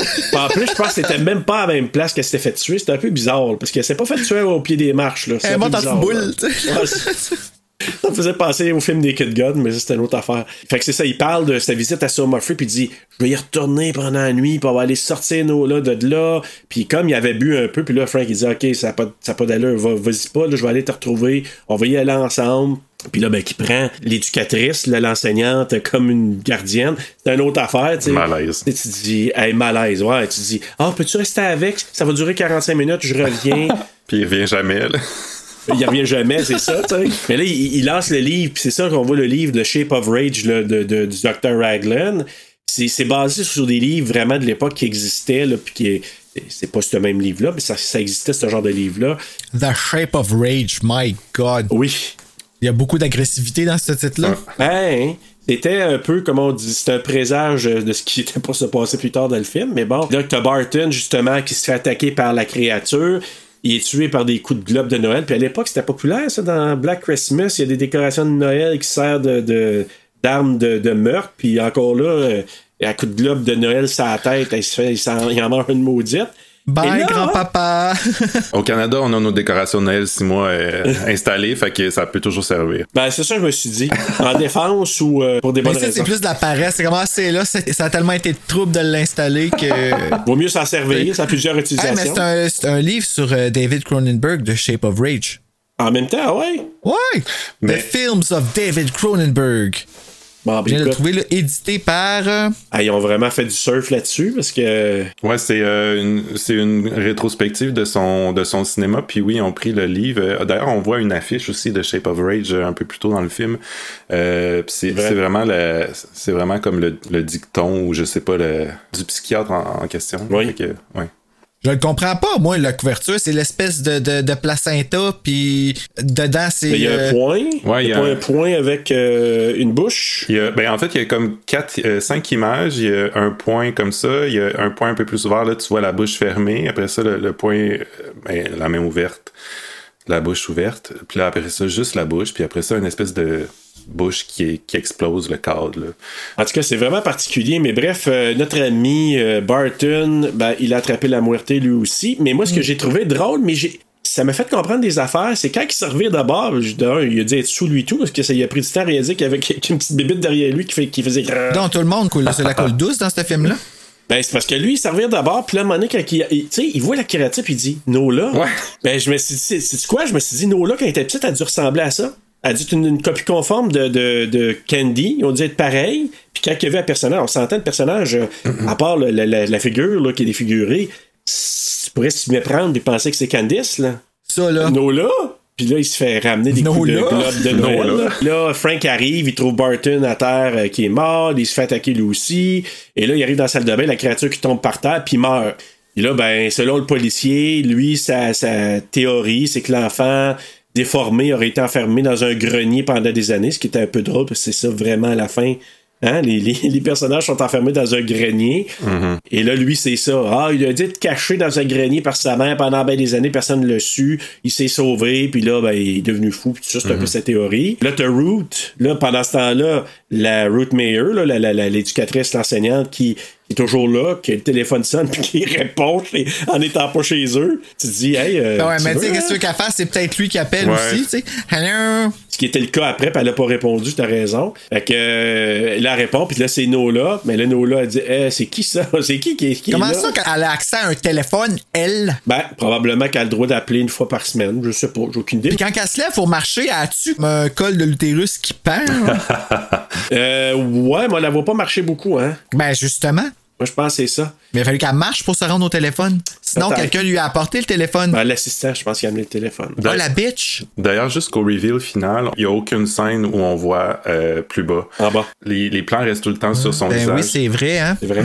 Elle pète une coche parce que là, c'est là après, c'est quand tu connais le pattern du film, tu dis, OK, ça va pas être euh, très très génial pour l'enseignante après parce que là, elle lui dit, tu sais, You bitch, you're killing my family. Là, écoute, euh, est vraiment pas heureuse de ça, là. Puis là, c'est ça qu'elle dit. Elle dit, sais, euh, Ah, j'imagine que toi et Frank, vous devez avoir une rencontre de parents intimes, genre, c'est un peu dans ce genre-là. Puis là, quand Frank est en route, il revient là, dans sa tête. le- C'est comme s'il revient, je pense, de l'autopsie là, de, de- avec le médecin légiste. Puis là, ben, t'as le corps de la créature qui est sur une table. C'est là qu'on en sait un petit peu plus. Hein. T'sais, On sait que le docteur, là, il explique les caractéristiques de la bébite, là, de la créature. Il n'y a pas de dents, genre de bec, une enveloppe entre ses omoplates qui appelle un yolk sac. En français, un sac vitelin. Vous serez euh, éduqué aujourd'hui. Ça sonne gluant, ça. Ça contient des nutriments. Puis là, il dit, ben, quand ces nutriments-là sont assimilés par le corps, puis qu'il n'y a plus rien d'autre, ben, les créatures meurent de faim, littéralement. Puis là, ben, ils, muerte, ils attrapent la muerte. Et ils n'ont pas d'organes sexuels, ni de nombril. Fait que là, il dit, on sait pas, ils sont nés d'une manière... euh, c'est comme s'ils sont pas nés d'une façon conventionnelle. Fait que là, t'apprends un autre petit bout de la bébite à ce moment-là. Comme des bactéries. Cette scène-là, là, euh, je, je sais que ça a probablement aucun rapport, là, mais quand, à chaque fois que je la vois, je pense au film, là, le, le fameux fake film de dissection euh, d'un extraterrestre là, sur euh, Même chose. dans la zone 51. Puis je me, à chaque Area fois, je- 51. je me demande si ça a été comme un peu inspiré parce que t'as la petite bébite qui est, qui est un peu euh, allongée, nue, un peu comme dans le petit film euh,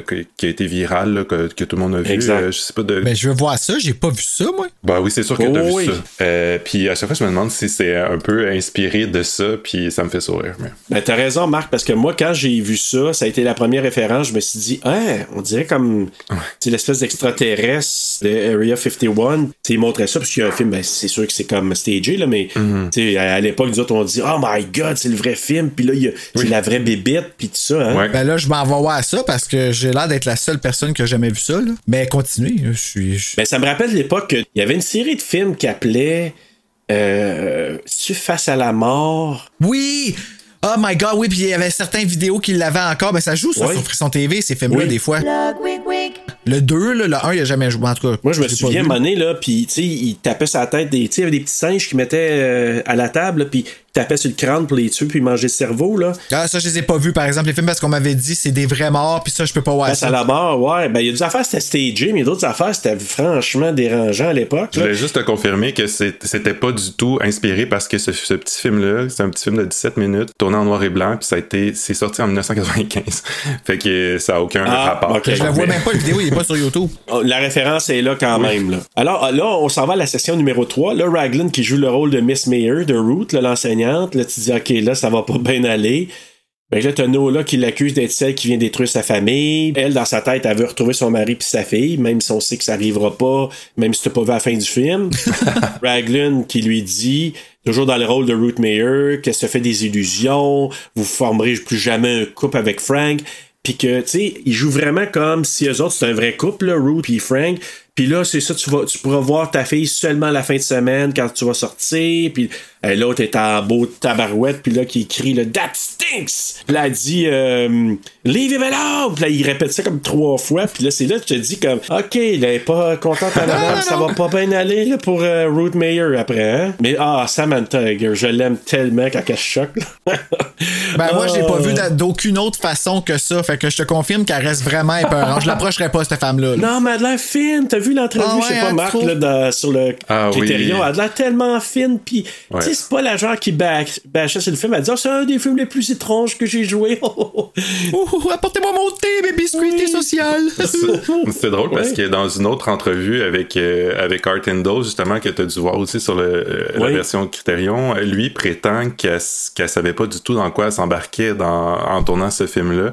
Puis elle, quand, quand elle donne son entrevue, elle en parle comme, comme si elle avait vu comme une influence à- même à Shakespeare, tu sais, avec son speech final qui est très théâtral sur une espèce de podium, tu sais. Puis Ouais, ça, ça avait l'air de la faire triper, tu sais. Fait que je me demande si, je me demande c'est, c'est quoi le- le- la vraie histoire, tu sais. Est-ce qu'elle savait euh, véritablement dans quoi elle s'embarquait? Parce que, Je pense que non, mais en même temps, je, je voyais. Moi, je trouvais qu'il y avait deux takes là-dessus, deux, deux versions.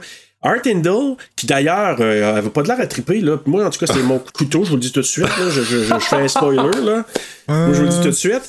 Puis justement, puis c'est influencé par cette entrevue-là, Marc, parce que il avait, il a pas eu de l'air à triper en faisant ce film-là. Puis il, il dit à mots cachés un Mhm, peu. mhm. Ça paraît à certains endroits. C'est pas un mauvais acteur, là. Puis je, trouve, je dis pas qu'il est mauvais, Non. mais c'est ce que j'ai aimé un peu. Moi, j'ai pas aimé le personnage, mais en même temps, j'ai pas aimé, peut-être influencé par ça, j'avoue, là. Mais il l'a nommé. Tandis que elle, Samantha Egger, a dit Ah non, puis c'est moi qui ai suggéré l'affaire qu'on ça, dira pas tout de suite, qu'on va voir à la fin, là. Incroyable. C'est incroyable. Ben, j'ai dit, wow! Ouais. Props to Ah you! oui, je sais de quoi tu parles. Ok, oui. c'est bon. Ok. Puis Cronenberg, moi, avoir été Cronenberg, j'aurais dit, oh, go for it, girl, comme, donne-toi, c'est super, tu vas aller là?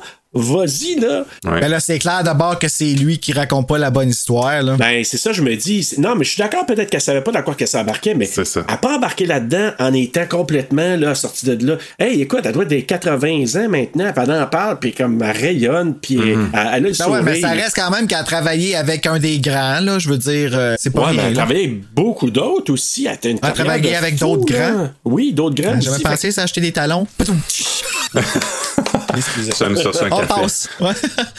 Ah, ça serait Ah, bon, oui, café, oui. Donc là, Frank qui revient chez lui, Ruth a dit, Nola a téléphoné, puis elle dit, encore là, ça, j'ai trouvé ça drôle. Elle dit, Ouais, en passant, ta vie est un peu trop compliquée. hein, Je m'en vais, tu sais. Crème, je t'ai invité à venir prendre un souper café chez nous. Je t'ai pas demandé de- de- de- d'avoir une date puis de- d'essayer de faire une relation à long terme, là. Ben là, c'était quoi Ouais. d'autre qu'il demandait? Moi, je pensais que c'était ça qu'il voulait. Là. Il allait retourner là puis il allait montrer comment il s'appelle son Je monsieur. m'excuse, mais Ouais. c'est pas son initiative à lui, ça vient d'elle. Lui, il était content. Moi, là, en aucun temps, j'ai vu chez lui un intérêt. En tout cas, c'est peut-être lui qui a mal joué. Moi, j'ai aucun, vu aucun intérêt envers elle. Ben ouais, mais si tu check son ex-femme, t'aurais-tu envie? Après, toi, de te réengager? Moi, Ben- je pense que j'aurais viré gay si j'avais été. euh, Mais c'est ça, c'est pour ça que je t'ai dit, moi je vois que les autres pour lui c'est des bouches-trous, je m'excuse. Je, je- c'est pour ça que j'aime pas ce personnage-là de, de Frank. Elle c'est un bouche-trou pour lui, le beau-père, la belle-mère c'est un bouche, c'est des bouches-trous pour lui. Ils amènent là pour, euh, parce qu'il n'y a pas d'alternative puis qu'il travaille comme un malade.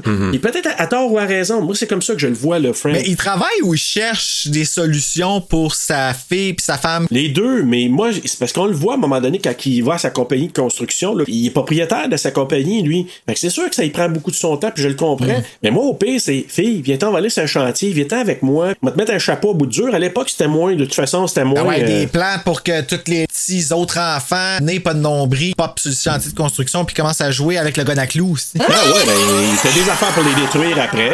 C'est des les, les perceuses, puis tout, tu peux te défendre. Elle dit, on se reverra à la prochaine. Il appelle ça pitié, mais je pense qu'elle parlait, on se verra à la prochaine rencontre de parents, je pense, euh, les portes ouvertes Mhm. qu'elle appelait. Et là, encore là, un petit objet de mon enfant. Hey, J'ai eu plein de flashbacks, je peux vous dire, dans ce film-là. La ferme Fisher Price, avez-vous déjà eu ça? Avez-vous connu ça? Ouais. Ben, Hein? je sais c'est quoi Oui. des Fisher Price, là, mais j'ai pas eu la Je ferme. l'avais, Ça, j'ai cette petite ferme-là. La petite fermette, là, avec des petits animaux, Fisher Price. J'ai vu ça dans le fond. J'ai Ah! J'avais oublié ça. Ah! Look, a rainbow! Alors, euh, là, t'as Frank qui parle avec euh, Candice. J'ai eu un saut, je vais vous avouer, là. J'en ai eu quelques-uns, dans le film, mais quand il s'en va de lit puis qu'elle est en arrière, là. Tu sais, il pense qu'elle est couchée de lit puis elle est sur le mur, là, à côté du bureau. Il a fait un là, saut? Ben oui, parce que là, il pense, il enlève, il pense qu'il est dans lit, mais elle est pas là. Puis là, il- elle a dit, euh, Ah je peux ouais. pas faire un bruit. Là, il s'en revient de bord, là. Tu dis au départ, Ah oui, ça a fait c'est- weird, ouais. C'est-tu, c'est-tu la bébite ou c'est vraiment sa fille, là? Euh, Was it the beat? Was it the bobette? The beat? Pauvre petite, tu sais, elle prend dans ses bras, elle pleure, elle dit qu'elle fait des cauchemars, euh, mais il dit, ah, la, la bébête est morte, faites-en pas.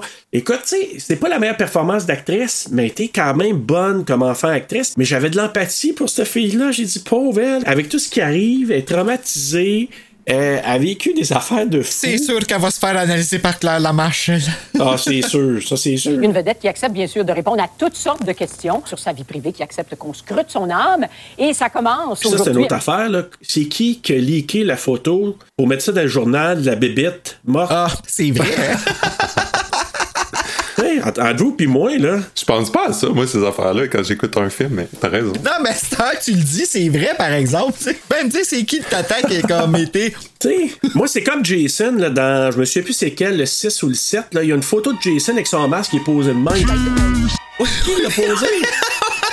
c'est pas dans Ghost to Hell? Euh, peut-être, mais il me semble aussi dans le 6. Dans le journal, tu le vois, genre. Tu le vois de même, tu sais, posé avec son masque, quasiment que- quasiment que la machette, laisse-moi me positionner. Il n'y a pas un chat qui l'a pogné, tu sais. Mais bref, mais c'est un peu la même chose. Qui sait qui a leaké ça? Parce a quelqu'un qui leak une photo d'un personnage mort. Écoute, euh, petite parenthèse rapide, là, j'ai fait le ménage il y a deux semaines dans mes affaires chez nous. J'ai trouvé des, des antiquités. J'ai trouvé une photo du journal Le Droit avec mon frère qui arrivait un grave accident. Euh, Première page du journal Le Droit, lui sur une civière, la tête avec plein de sang, Ben non. Hein? enrubanné. Puis j'ai dit à ma conjointe, j'ai dit, ça là, ça, ça passerait plus. Ça, Ben c'était comme peut-être des années, début des années 80, là. Wow. Ça passerait plus aujourd'hui. Tu sais, mettre ça sur le la couverture d'un journal, fait je pense à l'époque, c'était très trash, là. Puis quand j'ai vu ça, j'ai dit, c'est qui qui a, qui a leaké ça? Voyons, un petit personnage, il est beau pas avoir de pénis et de vulve, là. Et tu sais, tu, montes ça comme ça sur une première page de journal. Ben, ça passerait plus. Sur Amazon, si t'écris Britney Spears, t'as dans la première page un poster de son vagin quand elle sort du char puis qu'elle a pas de bobette puis Oh, qu'ils le l'ont vrai? pris quand elle était avec Paris Hilton. Puis c'est dans la première page, là. Ah oui, c'est vrai, je me souviens de ça. Puis là, le docteur Raglan qui voit ça, là, c'est là qu'il commence à dire Ouais, OK, euh, là, ça, ça va commencer à être pas le fun pour euh, la réputation de la clinique Summer Free. Fait que c'est là qu'il dit à sa bitch ou à son, son assistant Fais sortir le monde. Envoie-les. Oh! Out. Fais-les sortir. Oh! Ouais, il est pas de très bon conseil, lui, hein? Qui Raglan? Ouais. Mais non, non, l'autre, c'est sa bitch. Ouais, pourquoi? Ben, je sais pas, t'as-tu un âme, là? Tu vois clairement, je veux dire, il doit y avoir quelqu'un qui voit qu'il y a des affaires qui se passent de pas normal. L'autre qui a un pinch de peau, là. Ouais, mais Bruno, ce qu'on s'aperçoit, moi, je pense qu'il est aussi brainwashé que d'autres, là. Ouais, c'est vrai. Moi, je dis, c'est seulement, là, tu sais, quelqu'un qui dit, je suis le henchman de ce gars-là, puis j'adhère à tout à 100%, je suis brainwashé. Tu sais, comme on a vu dans, dans des sectes. Ben, il aurait fallu qu'on voit c'est quoi son triste sort à lui puis qu'il soit triste son sort parce que je le digère pas. Ben, moi, je pense qu'il n'y en a pas de triste sort. Pe- Peut-être qu'il était dans une pause de sa vie, mais il, il est pas en thérapie. Il est vraiment juste lui. Je travaille pour toi, je suis payé par toi, puis j'adhère à ce que tu fais. Quand il parle avec Nola, à un moment donné, ouais, Nola, tu sais que t'as pas le droit d'appeler, hein. Pas censé d'appeler. Euh, fait qu'il est vraiment, là, tu sais, il, Il est à exécute. 100% dans ce. Il exécute, exactement. Ouais. Whatever. Les ordres. Et là, ben, vu que tout le monde sort, ben, Michael le broyeur, il sort lui aussi. Puis là, c'est pas fin de dire ça parce que je, je me reprends, je m'excuse. Ce sont des gens malades, mais Hein? Il sort, ben, tu sais, tous ceux qui quittent, c'est, c'est tous des gens malades, des problèmes Ah. de santé mentale, là. Je veux dire, ils sortent Ouais, mais là. techniquement, on n'a pas eu vraiment eu d'attachement, là. Non, mais, non, mais c'est euh, parce que je veux dire, j'ai dit au tout début, tu sais, sa mère, c'est une crise de, de folle, ou je sais pas trop quoi, elle est vraiment Ben, c'est folle. une crise de folle. Ouais, mais je veux pas utiliser ça, Bruno, comme dans Misery, parce qu'on s'est rétracté, parce que, tu sais, les gens qui sont malades comme ça, c'est vrai qu'on a le réflexe de dire ça, mais ce sont des gens littéralement malades. C'est une maladie, puis. Entièrement d'accord et très empathique, tu le sais. Mais moi, si quelqu'un me part après avec un couteau puis un placenta placenta qui sort du corps, là. T'as une crise de folle. avec toi. Mais tu sais, je regarde Michael parce que euh, je vais être honnête avec vous, mon premier réflexe, c'est Ah, c'est de braillard? Moi, c'était ça. Puis après ça, je me suis re- reparlé à moi-même. Je me suis dit, ouais, mais arrête, là, il est vraiment malade. Tu sais, lui, là, son père est pas présent, son, son beau-père est pas là, puis il cherche un père en Raglan. Michael, là, je parle. Puis là, il s'en va, puis et ça, je sais pas Direct, comment il s'est rendu là. Il fait pitié, vraiment, là. Et là, il- on- on- ce qu'on sait, c'est que Yann Hartog, là, le, le gars que la tumeur dans le cou, là, ou le lymphome, il a appelé probablement Frank, qui se rend chez Yann Hartog, parce que Michael s'est rendu là, probablement qu'il n'y avait pas de place à aller, puis Yann l'a l'a hébergé chez lui. Et c'est là que, comment il s'appelle Michael, il dit que Nola, c'est la Queen Bee. La Beyoncé. Beyoncé, ouais, c'est ça. Qui est, elle a Queen Bee, elle a Beyoncé, elle a B, elle a, elle les a toutes, c'est les noms, là? Ouais, c'est Elle n'est pas dans la merde, par exemple. Non, non. Euh, Quoi qu'avec Jay-Z, je- Oh, oh, oh, oh, oh, non, non, non. c'est la vedette du centre. C'est un peu comme le rat de laboratoire. Tu sais, il dit tout le monde a été jeté dehors, tout le monde a été qui- quitté. Ouais, exactement. Sauf Nola qui est resté là parce que c'est la préférée. Puis là, oh Michael qui dit à, à Frank Be my daddy. Tu veux-tu que mon père? Sac-moi patience, c'est comme. C'est la caricature de l'homme pathétique. Ça, c'est. Ah. Ouais, c'est malaisant cette scène-là. T'es comme. Ouais, ouais, puis tu vois que Frank est mal à l'aise aussi. On leur dit qu'est-ce qu'il dit là, Ouais. lâche-moi tranquille, là, je veux pas être ton père, aussi. Touche-moi pas, si tu veux pas être ton père, tabarnak. oui. non, non, mais c'est vraiment ça que ça créait. C'est comme, ah, que c'est ça, c'est comme. Malaise. Ah, fait que là, c'est ça. Il dit euh, que Dr. Raglan va être seul avec, avec votre femme. Puis là, tu vois justement qu'elle se tient à la femme, toutes ses, ses pustules, en tout cas, toutes ses cicatrices là, sur le corps. Pendant ce temps-là, on voit Raglan qui se rend à la cabane des, des bibites, des créatures. La porte est verrouillée. Mais là, c'est là qu'il voit. Et ça, encore là, c'est pas la première écoute. J'ai vu ça, que j'ai catché. Il regarde en haut, genre, la, la fenêtre est défoncée. C'est parce que c'est par là que la petite bibite est sortie. Mhm. C'est là qu'il fait le lien, probablement, que, ah merde, les, les bébites se sauvent. euh. Là, Frank amène Candice à l'école, dit allô à, à Miss Mayer. Et là, il y a un plan. Là, j'ai dit, pourquoi il montre ça? Le plan des deux créatures qui sa balançoire le- en pneu, là. Ouais, ben, moi, je pensais qu'il montrait la récréation tout bonnement. La première ben- fois, là, je n'y voyais que du feu. là. Moi aussi. Après, j'ai dit, ah, ça doit être les deux créatures. En tout cas. C'est ça qui parlait Mario Pesha dans Pleurs dans la pluie. Ah. Tu ne vois pas dans la pluie les larmes parce qu'il y a de la pluie. Ben là, tu vois pas parmi les enfants les bonhommes. Mais il pleuvait pas. Mais il n'y avait pas de pluie. Ouais, puis je me rétracte, hein, c'est pas lui qui a écrit la chanson Depuis que t'es parti, je ne sais plus comment Non. je m'appelle. C'est Toi pas lui, ça, ça mais... fait 30 épisodes, Hey, ça t'as- quand même. Ouais. T'as quand même un bon filon pour la chanson. euh, Quelle chanson? la chanson du synopsis. Ah, ben ouais, ben oui, mais oh, non, non, non, ça, cette chanson-là, on touche pas à ça. c'est sacré pour Bruno, ça. non, Ah, ok. mais- Ça fait 30 épisodes qu'il me la chante, là. Maman, depuis que t'es parti, je ne sais plus comment je m'appelle. Ouais. Puis mes souvenirs se ramassent à l'appel. Hey, wow. Mes souvenirs se ramassent. Non, c'est mes toujours qui se ramassent à Mais l'appel. toujours, t'as raison que ça Mais, ramasse à mais l'appel. toujours se ramassent à l'appel. Quelle poésie. J'avais jamais analysé les paroles de cette chanson-là, merci. Martine Sinclair non plus, apparemment. Révélation aujourd'hui. Mais là. non, mais- Donc, fait que là, bref, les deux créatures qui se balançaient, ils rentrent dans l'école, ils enferment Candice dans un local, et là, ils attaquent Miss Mayer. Justement, on en parlait au début tantôt, devant tous les petits enfants. Et à coup de marteau, ben, ils tuent l'éducatrice Miss Mayer devant les autres. Et là, il y a un garçon que je dis garçon mauvais acteur, là, qui sort dehors pour avertir Frank. They made her fall down! They made her fall down! Non, non, non, non, non! They made her fall down! Ouais, c'est ça qui colle. C'est quand même. Ben, les enfants, ils l'aimaient pas, la coupe longueuil. Qu'un, la méchante. Ah, Bruno. Mauvais garçon. Là, t'as les bibites qui amènent Candice, puis sur le bord de la route. Je suis mal à l'aise à chaque fois que je vois cette scène-là. Je dis, la camionnette, elle s'en vient. La camionnette, elle s'en vient. Non, mais c'est vrai. C'est l'hiver, tu sais, ça a l'air glissant. T'es comme, what? Il va-tu se passer de quoi euh, avec ça? Mais ouais, c'est un peu malaisant. Évidemment, tu sais, si t'es en ca- camionnette pis tu vois trois petits-enfants se promener sur la rue, tu t'arrêtes aussi, là. Mais tu fais comme, euh, perdu? Moi, j'aurais pas arrêté parce que j'aurais eu peur que ce soit un Teletubbies. c'est un peu de C'est de l'air, là, sans vouloir être. euh. Mon Dieu! Kinky Po! aïe aïe! Ils ont juste pas eu leur top de tête encore. Ouais, ça, c'était la prochaine étape. ça revient d'abord, ils te font leur face. c'est comme- C'est les boobas. Moi, depuis que Stephen King s'est fait rentrer dedans par une camionnette en prenant sa marche, là, j'ai j'ai juste. Hein? Ben oui, en 99, là, il a fait mourir. Il s'est fait rentrer dedans God. par un gars. Là, il a foncé dans Stephen King, prenait sa petite marche quotidienne, puis il était magané and a half. En tout cas, moi, je fais des associations, mais euh, c'était pas ça finalement. là. C'était juste euh, moi. Mais dans le fond, c'est juste pour illustrer qu'ils sont en train de l'amener euh, dans l'espèce de repère euh, caché dans la forêt, là. Ce que j'ai pas dit, c'est que Frank est rentré à l'intérieur, il, Il a vu la pauvre éducatrice, puis qu'il met un dessin dans la face pour cacher.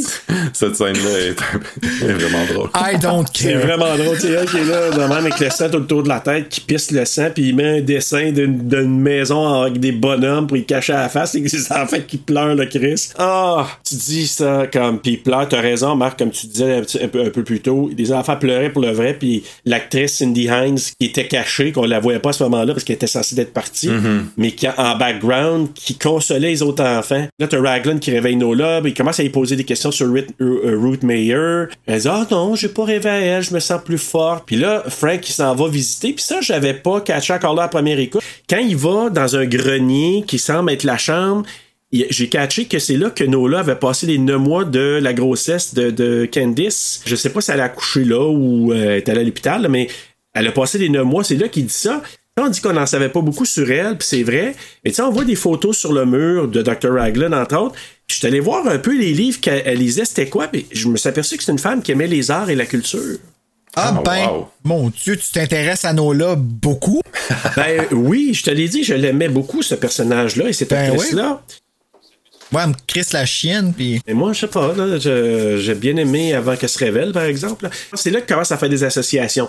Pas une coïncidence que les enfants, le- les, les créatures, puis que les meurtres qui se sont passés, et que là, ben, Candice a disparu. C'est là qu'il fait le lien. Il dit, elle doit être à, à Summer Free, elle doit être là présentement. Euh, Michael, à ce moment-là, il vient chez Frank. Là. Lui, il pop partout, euh, Michel, Michael. Ben oui, il, oui. il arrive là, paf, euh, puis ça, c'est un autre jumpscare un peu, là, parce qu'il sort comme ça. Là. Puis là, euh, il, il raconte que Raglan a des projets avec les enfants. Il dit The Kids. Là, tu dis, OK, les pas enfants. l'air d'être des kids. Ben, ils ont la grandeur d'un enfant. c'est oui, juste bien. qu'ils n'ont pas la face des enfants, c'est sûr.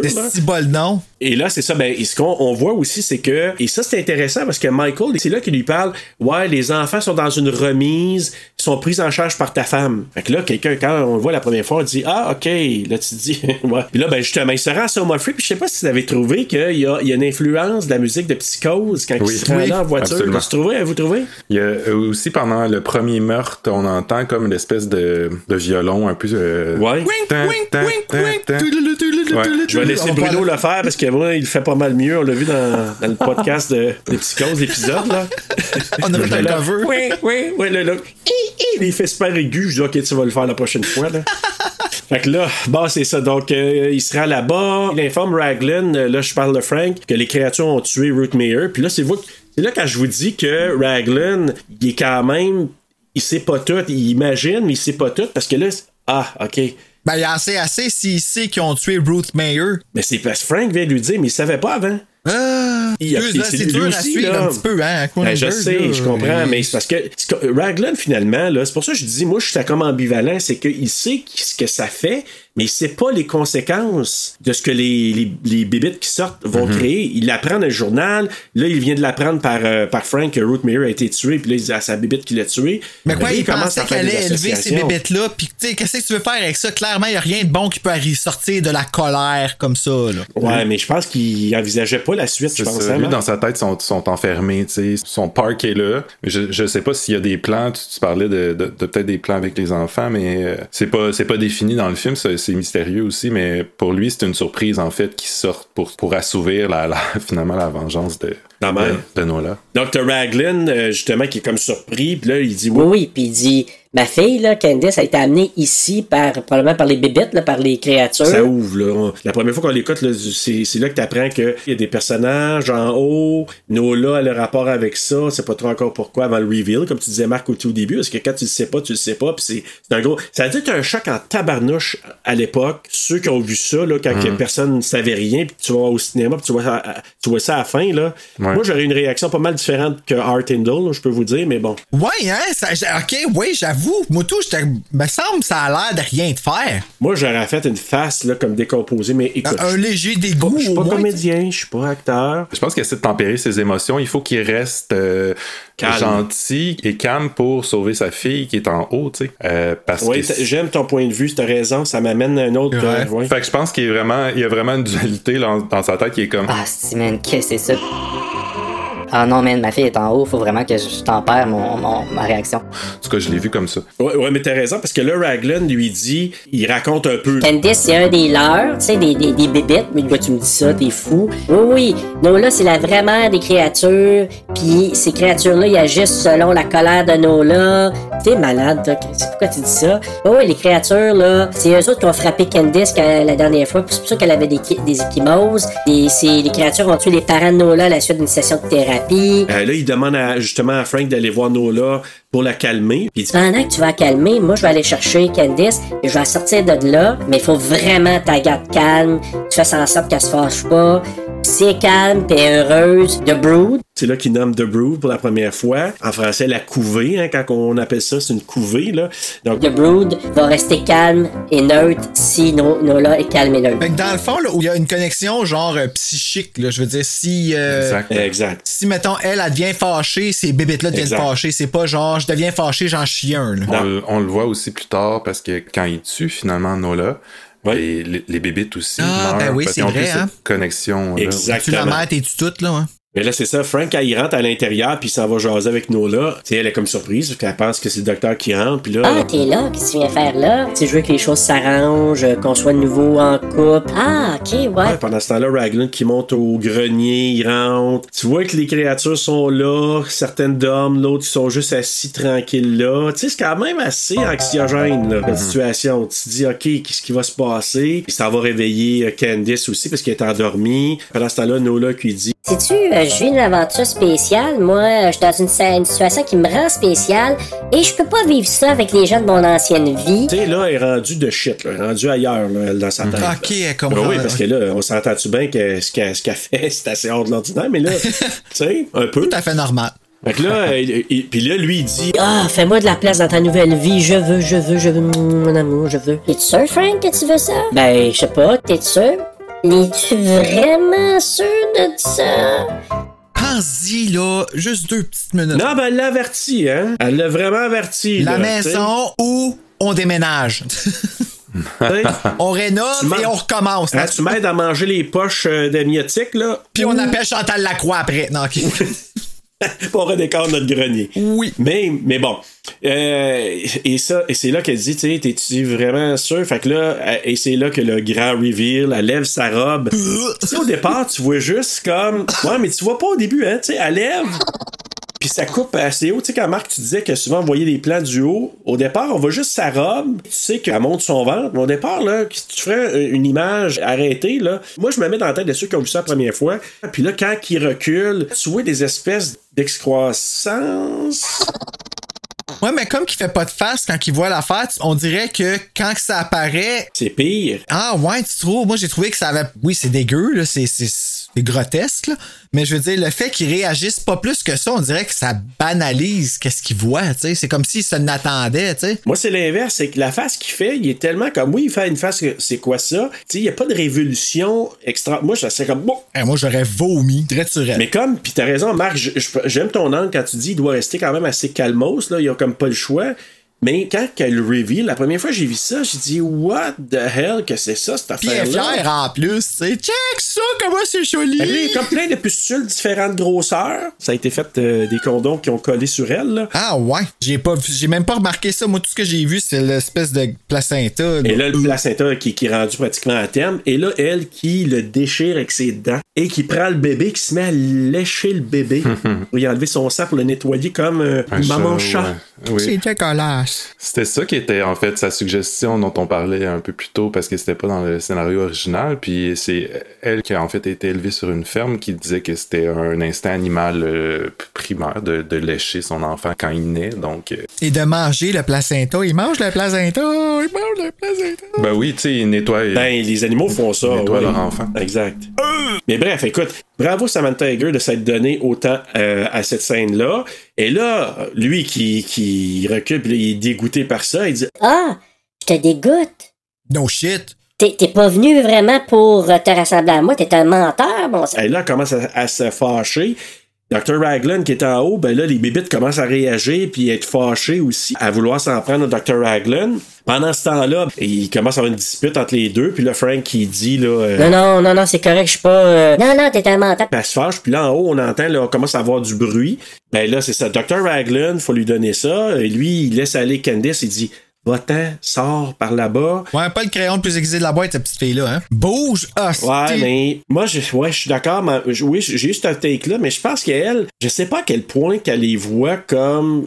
Encore là, peut-être Stockholm, là, le syndrome de Stockholm, mais tu sais. Moi, la jeune, je la trouvais pas très bonne. Tu sais, c'était pas Carol Ann, tu sais. Non, non, elle ressemblait blondinette de même, là, mais je suis d'accord que c'est pas Heather O'Rourke, là, je suis d'accord. Ça va pendant ce temps-là, Dr. Raglan qui est là, puis là, ben, justement, c'est là que les, les parents ont jeté des petites gymnastes sur Dr. Raglan.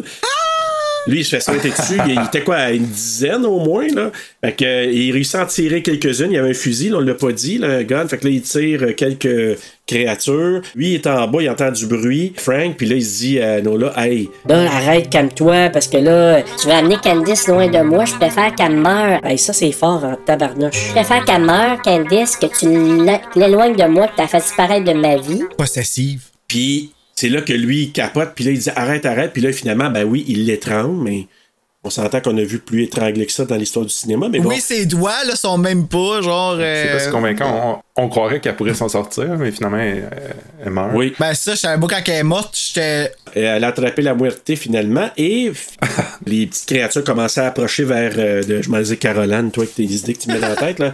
Elle commence à approcher euh, Candice, qui traverse la porte, qui shake dans la porte. Écoute, là, c'est anxiogène quand tu le sais pas parce que ils vont-tu réussir à la poignée de la petite fille. Et finalement, ben là, euh, comme il tue Nola, ben les créatures sont toutes tombées muertées à terre. Puis là, ben Frank s'en va en haut, il retrouve Candice.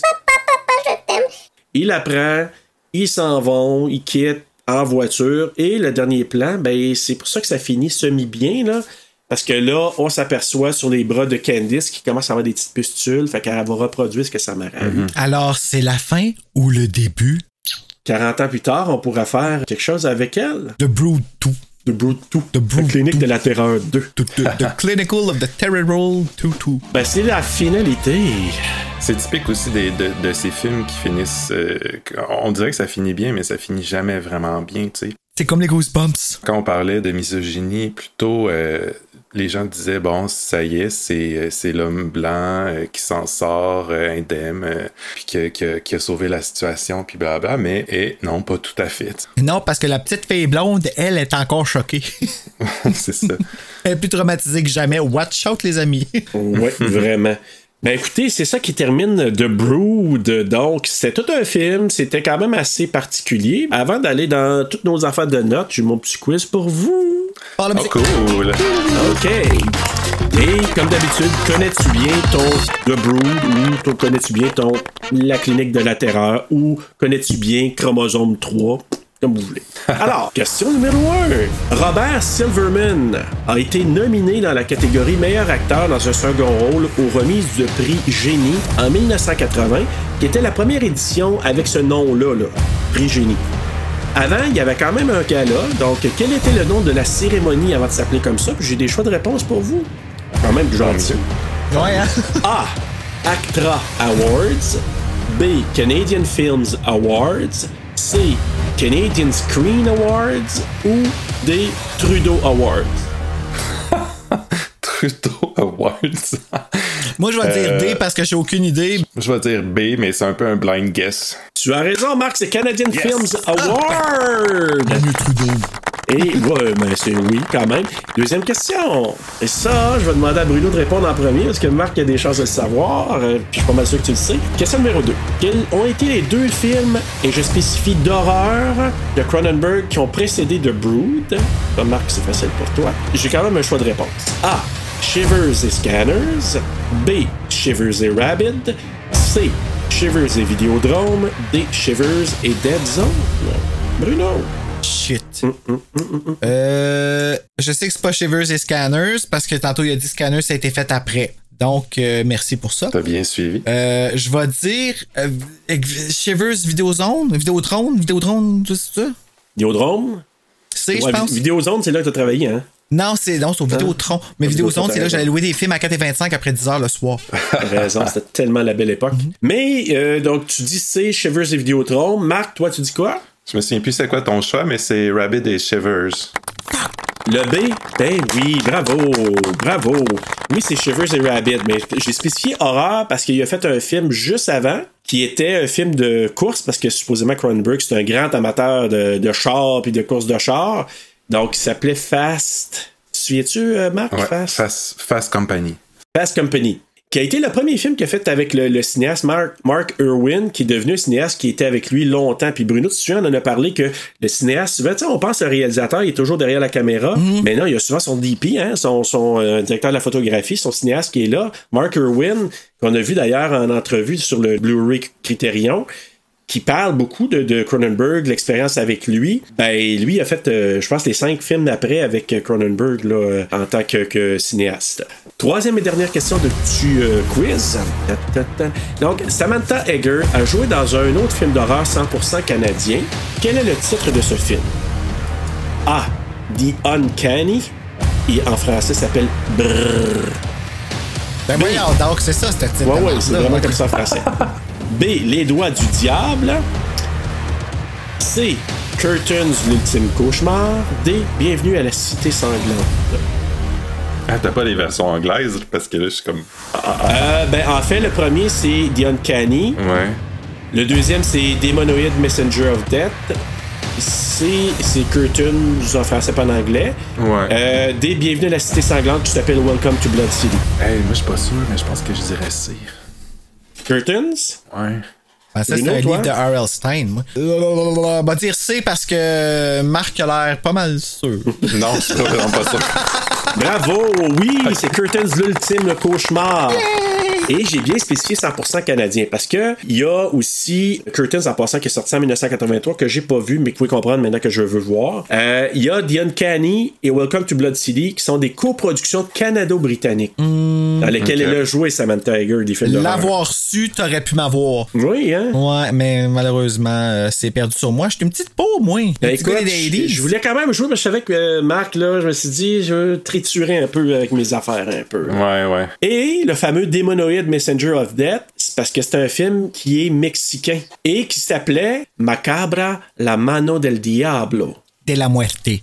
De la muerte, j'ai tellement pensé à ça, j'ai failli te dire. Euh, donc, elle est qui, quand même, on pourrait dire c'était un peu une Scream Queen, elle aussi. Là. Elle a quand même joué dans Mhm. plusieurs films d'horreur de cette époque-là. Alors, voilà. Merci. Ben, ça me fait plaisir. Moi, j'aime ça, ces petites affaires-là. J'essaie de- des fois que t'as des invités. Ouais, de- c'est le fun. J'ai eu un point sur Bon, trois. bravo. Marc, euh, t'étais bon, t'étais bon. T'as vraiment. euh, c'est bon, Marc, c'était bon. Oh my god, c'était bon. Bruno, retiens-toi. Donc, euh, ligne de dialogue. Oui, allez-y. Mais non, mais moi, c'est- vraiment pas euh, très original. là. C'est euh, en fait, après son speech, avant son reveal, elle, elle a une espèce de long speech, mais après ça, euh, ce qu'elle dit, c'est son émotion change complètement quand elle se rend compte que son ex-mari euh, répond pas du tout à la demande, puis elle dit, elle dit, I disgust you, I sicken you, you hate me. Puis la manière qu'elle dit ça, je sais pas, la manière qu'elle se rend compte de ça, tu vois un peu son désarroi. Puis là, il y a une espèce de montée de colère aussi. C'est, c'est, c'est ma phrase. Très, très bon. Puis en plus, elle le dit bien. Quand elle le dit, j'étais comme oui à toutes ses réponses. I disgust you, I sicken you, you hate me. c'est l'évidence même. Ouais. Mais elle, euh, mais elle est pas là du tout, tu sais. C'est ça qui est. Puis tu veux Non, pas la non. choquer, hein, aussi. Bruno? À moi? Ah, ok, d'accord. Moi, c'est ben, c'est quand au début, il parle avec Michel, puis qu'il dit je. Je, je crois que tu n'es pas viril. tu tiens ça de ta maman, peut-être? Direct au début qu'il dit ça, puis c'est un docteur, je me suis dit, Hey boy, ça promet. Euh, Mm-hmm. Oui, ça part euh, tout croche. Je suis d'accord avec toi. Quand tu vois ça au départ, tu te dis quel genre de, de docteur c'est ça? Puis comme on est, tu sais, on a un take sur les mamans. Juliana, je vais prendre euh, Maman Suprême, la maman de Nola, qui dit, je pense qu'elle disait ça à Frank. 30 secondes après ta naissance, tu as un passé et 60 secondes plus tard, tu commences à te mentir à toi-même à propos de ton existence. C'est vrai, c'est bon ça. Et ça, j'ai aimé ça parce que ça me révèle aussi le côté, comment je pourrais dire ça, tu sais, qui est négatif, là, qui, qui voit tout. euh, C'est super pessimiste comme façon de- pessimiste, c'est ça, exact. de, voir la vie, en fait. Euh, Ouais. euh, C'est triste.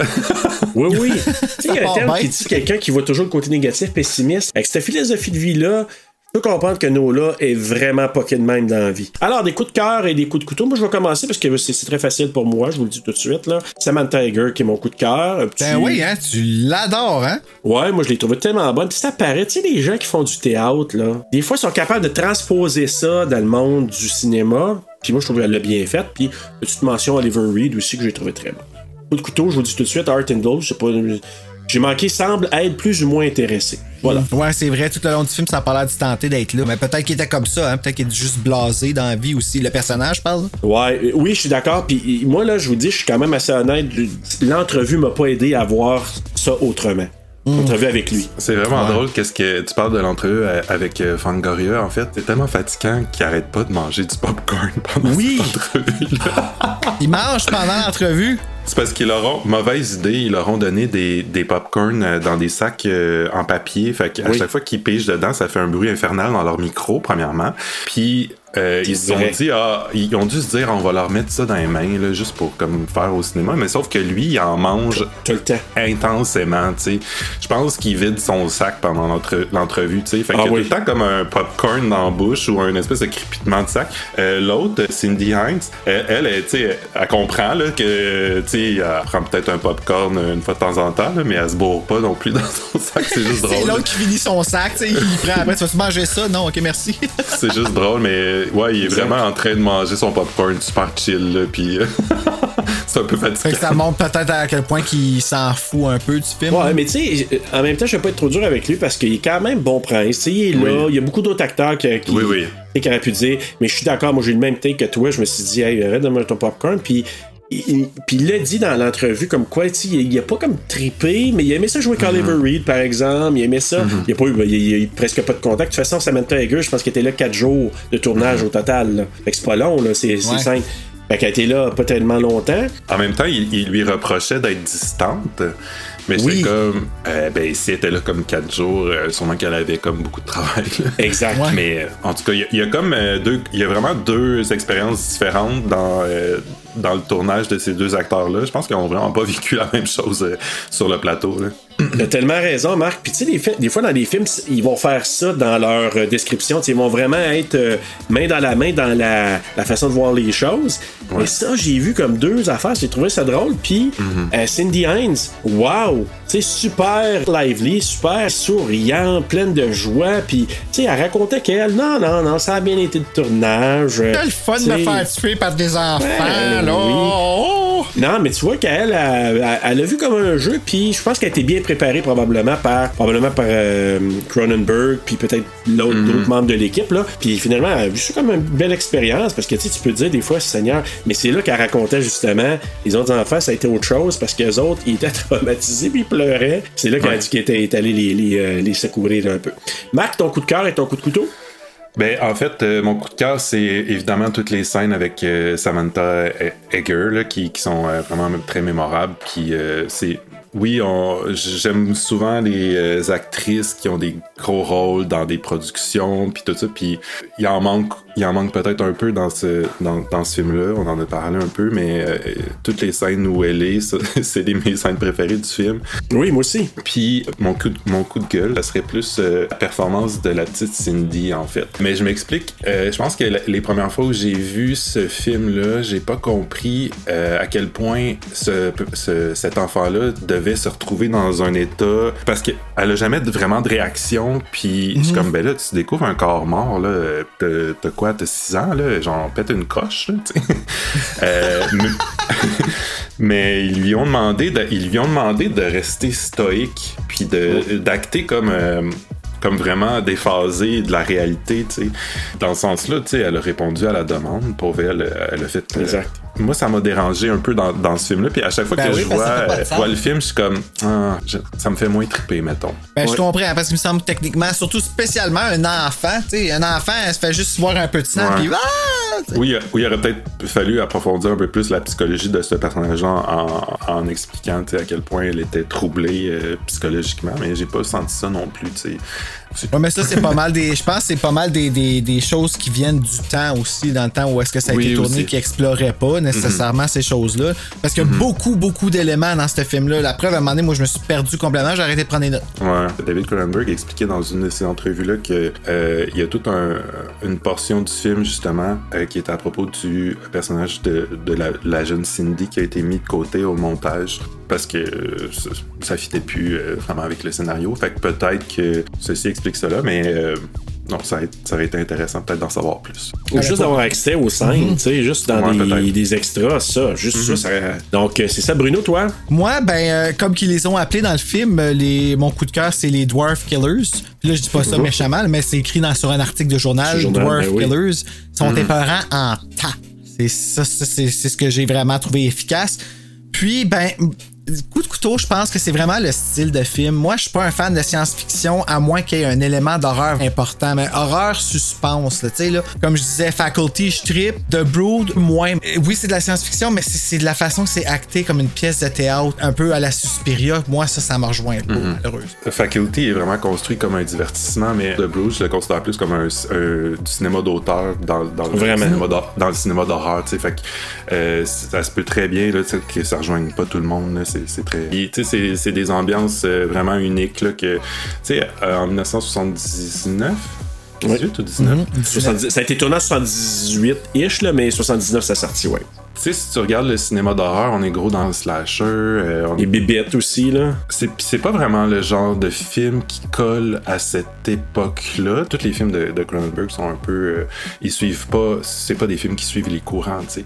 Euh, mais moi, c'est ce que je trouve intéressant aussi de, de découvrir dans ces époques-là, tu sais, les, les films qui étaient un peu comme les, les bêtes noires de l'époque. qui suivent- Il y a Brood, j'étais tellement content quand tu l'as proposé, Marc, parce que quand Bruno me l'a dit, je me suis dit Yes! Parce que je voulais couvrir un Cronenberg à un moment donné, puis là, ça tombait que celui-là tombait vraiment bien. Là. Puis c'est ça, je veux en- éventuellement peut-être en faire d'autres. Puis moi, Cronenberg, je pense que les gens aiment ou ils aiment pas. Tu sais, parce que c'est un style en soi, c'est particulier. Fait que t'as les fans de Cronenberg qui vont dire Waouh, j'aime ça à cause de telle, telle thématique. Puis d'autres vont dire Je comprends rien. Tu sais, c'est comme horreur, science-fiction, mêlé avec du scientifique, euh, euh, puis body horror. Ben, tu sais, son fils a pris la, bien la relève avec Possessor aussi. Ah, c'est son fils! Oui, c'est son fils. Fait que là, j'ai- j'ai réussi à vous comme à vous plugger dans votre programmation deux Cronenberg, mais qui sont pas de la même personne. Ça, là, ça, je suis très, très heureux. Ben, je, je vais y aller avec ma morale. Ton enfant n'a pas à payer pour ton choix de vie. J'ai marqué aussi mauvais choix de vie. Mais bref, même dans une situation de séparation, la personne à préserver, c'est ton enfant. C'est bien. Moi, c'est ma morale, c'est simple, j'en ai parlé un peu tantôt, c'est seulement garde pas ça en dedans. Garde pas ça en dedans. C'est comme. Expulse-le. Ah, moi, ma morale, en 2021, nous n'é- nous n'écoutons toujours pas autant les pères que nous le devrions et continuons parfois de forcer les enfants auprès de mères toxiques. Puis là, je dis pas que toutes les mères sont toxiques, hein, on s'entend, là. Précise-le. Euh, simplement parce qu'elles sont des mères, donc qu'est-ce qu'on attend pour apprendre quelque chose? Et voilà. Hmm, si on en parlait déjà en 79, là, qu'on est en 2021. Hey, avant d'aller dans nos notes, euh, chers amis, euh, Rotten Tomatoes euh, l'a quand même coté à 83%. Quand même. Euh, IMDb 6.8 sur 10, euh, les utilisateurs Google 88% et Letterboxd, il me semble avoir vu 3.5 sur 5. Ah. Alors voilà. Tu sais, c'est- c'est mitigé. Mitigé positif. Oui, la note sur 5. 3 sur 5, mais avec un cœur. Euh, j- J'adore le film, j'aime le revoir. Euh, c'est pas mon préféré de Cronenberg, puis c'est pas son meilleur, mais, mais c'est pour ça que je donne. C'est c'est une belle note de passage quand même. Vas-y donc, Bruno. D'accord. Je vais peut-être être l'entre-deux, moi. Je veux pas me faire, je veux pas me faire chicaner, mais j'ai mis 1.73. Ok, 73. Ouais. c'est toujours- 1.73. 1.73. Je comprends le trip. Comme je le comprends le trip, mais c'est pas pour moi. C'est correct. OK. C'est tout simplement ça. OK, ben je pense que je vais vous surprendre quand même. Là. Moi, j'ai donné un 3.8 sur 5. 3.8 sur 5, puis je vais être honnête avec vous. Faites mal, moi. Euh, oui, oui, oui, on aurait dit. J'ai pris fait comme un- de trop, trop d'air. Trop d'air qui est rentré, hein? Ouais. C'est ça, moi, euh, tout simplement parce que c'est un film que j'ai découvert récemment dans son entièreté. Personnellement, pour avoir vu quelques autres films de Cronenberg, c'est le plus je trouve assez particulier. Puis les performances d'acteurs sont assez là. Honnêtement, j'aime mieux les performances d'acteurs là-dedans que dans Shivers, entre autres. Là. Ah oui, oui. Puis entre autres, avec Oliver Reed, allé les chercher, là, quand même deux acteurs britanniques euh, de talent qui ont, ont fait des films de fous. Puis, sais-tu quoi? Le- la fois que je vais le revoir, parce que contrairement à Evil Dead, que j'avais été un peu critique puis sévère, lui, j'aurais pas de problème à réécouter, mais c'est un thème dur un peu. Moi, je pense que je vais vouloir avoir hâte de revoir Samantha. Ben oui, t'as vraiment un gros kick dessus. Et Reed aussi. ah, mais je pense que, encore là, contrairement à Art Doll, quand je l'ai vu en entrevue, j'ai fait Oh, et donc, ben cool, la madame. Ben souvent quand tu vois le gros contraste entre le personnage qu'elle a joué puis la personne qu'elle est aussi, ça aide parce que ça surprend tellement. Moi, j'ai rien vu d'autre que qu'est-ce qu'elle a l'air la dame. Parce qu'elle a la dame m'a vraiment fait peur. J'ai pas le goût genre de la, tu sais, mais peut-être Ouais. que j'y gagnerais. Hein. Me ferait peut-être une bonne amie. On ne sait jamais. Ben oui, c'est ça. Alors, ben voilà, c'est terminé. Est-ce que euh, vous aviez des films similaires? Moi, j'ai de la misère à dire. Je dirais les autres films de Cronenberg. J'ai Suspiria. Moi, ça n'a pas rapport, mais euh, je trouvais que ça avait comme le, le- le- le style, genre avec les, les couleurs, peut-être pas dans le rouge, puis tout ça, mais tu sais, les- les- le style des pièces, puis Ambiance. tout ça, la mode, puis tout ça, ça le filait un peu. euh, Suspiria. Dans la même époque aussi, ouais. Marc, est-ce que tu avais des films, toi? ou- Non, mais j'en avais pas Non? vraiment, tu sais, à part comme, comme tu dis, tu sais, euh, Cronenberg, c'est vraiment, euh, c'est intéressant de- d'observer sa, sa filmographie comme, comme un tout, tu sais.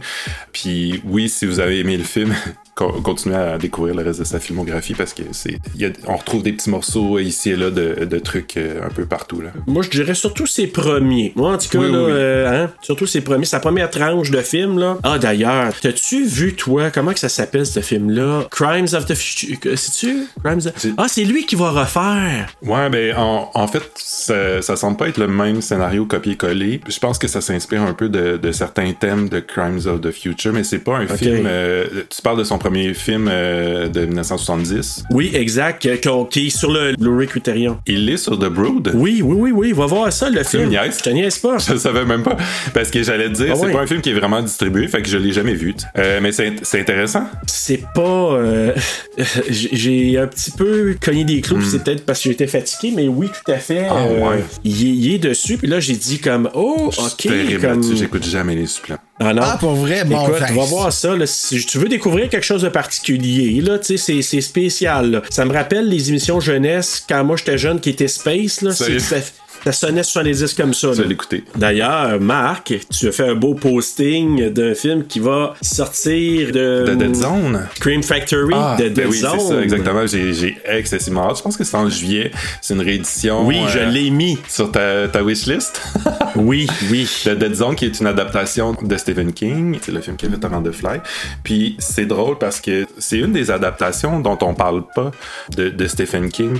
On dirait que c'est un des films aussi un peu de David Cronenberg, mais c'est pourtant excellent. Oui. Ça bat à plat de couture, genre plusieurs adaptations de, Ah de. Stephen King. Euh, fait que ça, j'ai très hâte de voir la nouvelle version parce qu'évidemment, je l'avais juste en, en- en DVD, mais un petit update d'image, c'est toujours bienvenu. Et les suppléments, moi je te dis, moi j'ai tellement Ouais, hâte de ça. voir qu'est-ce qu'il va y avoir là-dessus, là, mais euh, bref, ça s'en vient. La semaine prochaine, mon Bruno. La semaine prochaine, c'est euh, le cinquième vendredi du mois. Donc, euh, on donne la place à un épisode spécial. On va se taper le collectionneur avec Maude Guérin et Luc Picard. Basé sur un livre de Christine Brouillette. Et moi, je me rappelle ce livre-là, là, quand ça avait sorti, celui qui avait tous les livres d'horreur, les frissons, tout ça dans notre quartier. Il avait commencé à lire une coche au-dessus qui est arrivé avec le collectionneur. Puis là, il disait que c'est quelqu'un qui bâtissait. Puis en tout cas, c'est malade. J'étais trop jeune pour lire ça, évidemment. Fait que quand le film a sorti, puis j'ai su que c'était basé sur ce livre-là, j'ai vu le film avant de lire le livre. Puis pas vu le livre. c'était vraiment bon, sérieusement. Je l'ai vu à sa sortie, parce que je travaillais au cinéma dans ce temps-là. Puis euh, je m'en rappelle d'être sorti de là, puis être vraiment surpris de qu'est-ce qu'on était capable, les Québécois, là, tu avec ce film. Puis tu sais, c'est Et hot, le ça. maudit Luc Picard. Hey, il était pas rang, lui, là, il est pas bien. Écoute, ben oui, c'est ça qu'on on va voir. Ben Marc, merci beaucoup d'être euh, venu euh, pour une deuxième fois avec nous. C'est toujours un plaisir. Puis t'es encore bienvenu. Si tu veux revenir, tu le sais. Hein. C'est sûr que je vais revenir. T'as ta carte chouchou maintenant. Ouais. Et puis juste avant que le mot de la fin, Bruno, moi je vous recommande une série que j'ai me suis tapé et que j'ai été bouleversé dans certains épisodes. Ça s'appelle Them pour Ah ceux qui ont. Amazon Prime. T'as entendu parler? Holy On pourrait en parler pendant longtemps. T'as-tu l'as-tu regardé? Oui, puis euh, Oui. j'ai- fait aussi la critique sur Horror Québec. euh, Ah, je vais aller voir. Qui a été assez euh, controversée parce que c'est pas tout le monde qui a, qui a aimé cette série-là. C'est une série qui est très Ouais. dure. Ah ouais? Et plusieurs personnes trouvent que c'est allé trop loin, en fait. Ben, il faut, faut être capable de- d'en prendre un peu. Là. Il y a des épisodes qui sont très, très, très corsés. euh, L'épisode ouais. 5, là, j- c'est un des épisodes dans des séries que j'ai trouvé le plus terrible, C'est le marquant. plus marquant que j'ai dit oh ils vont pas là ils vont pas là. Ben oui ils vont là. Ça raconte pas mal toute la genèse de ce que la famille vit. Puis oh my god ça parle de racisme. Ça se passe dans les années quoi 50 60 C'est horreur, là. oui, oui, c'est horreur. Oui, oui, Ah, tout ouais, à fait. hein? Amazon Prime. Je vous recommande ça. C'est vraiment quelque chose. Âme sensible, s'abstenir un petit brin si vous êtes vraiment choqué par des situations d'iniquité, mais pas juste ça, des, des choses dures un peu, là. Je vous dis tout de suite. Allez pas là, mais sinon, si vous voulez tomber sur quelque chose puis faire wow, Hey, c'est là. tellement clair, là. Non, mais je veux pas trop en révéler non plus Non, parce que c'est. mais En même temps, moi, je suis comme, je veux, je veux, je veux pas. Je veux pas. Je veux, je veux, je veux. je- Non, je. Moi, je le recommande en tout cas. Moi aussi. Alors, merci, Marc. Merci. Ben, Bruno, je te laisse le mot de la fin. Faites beau cauchemar!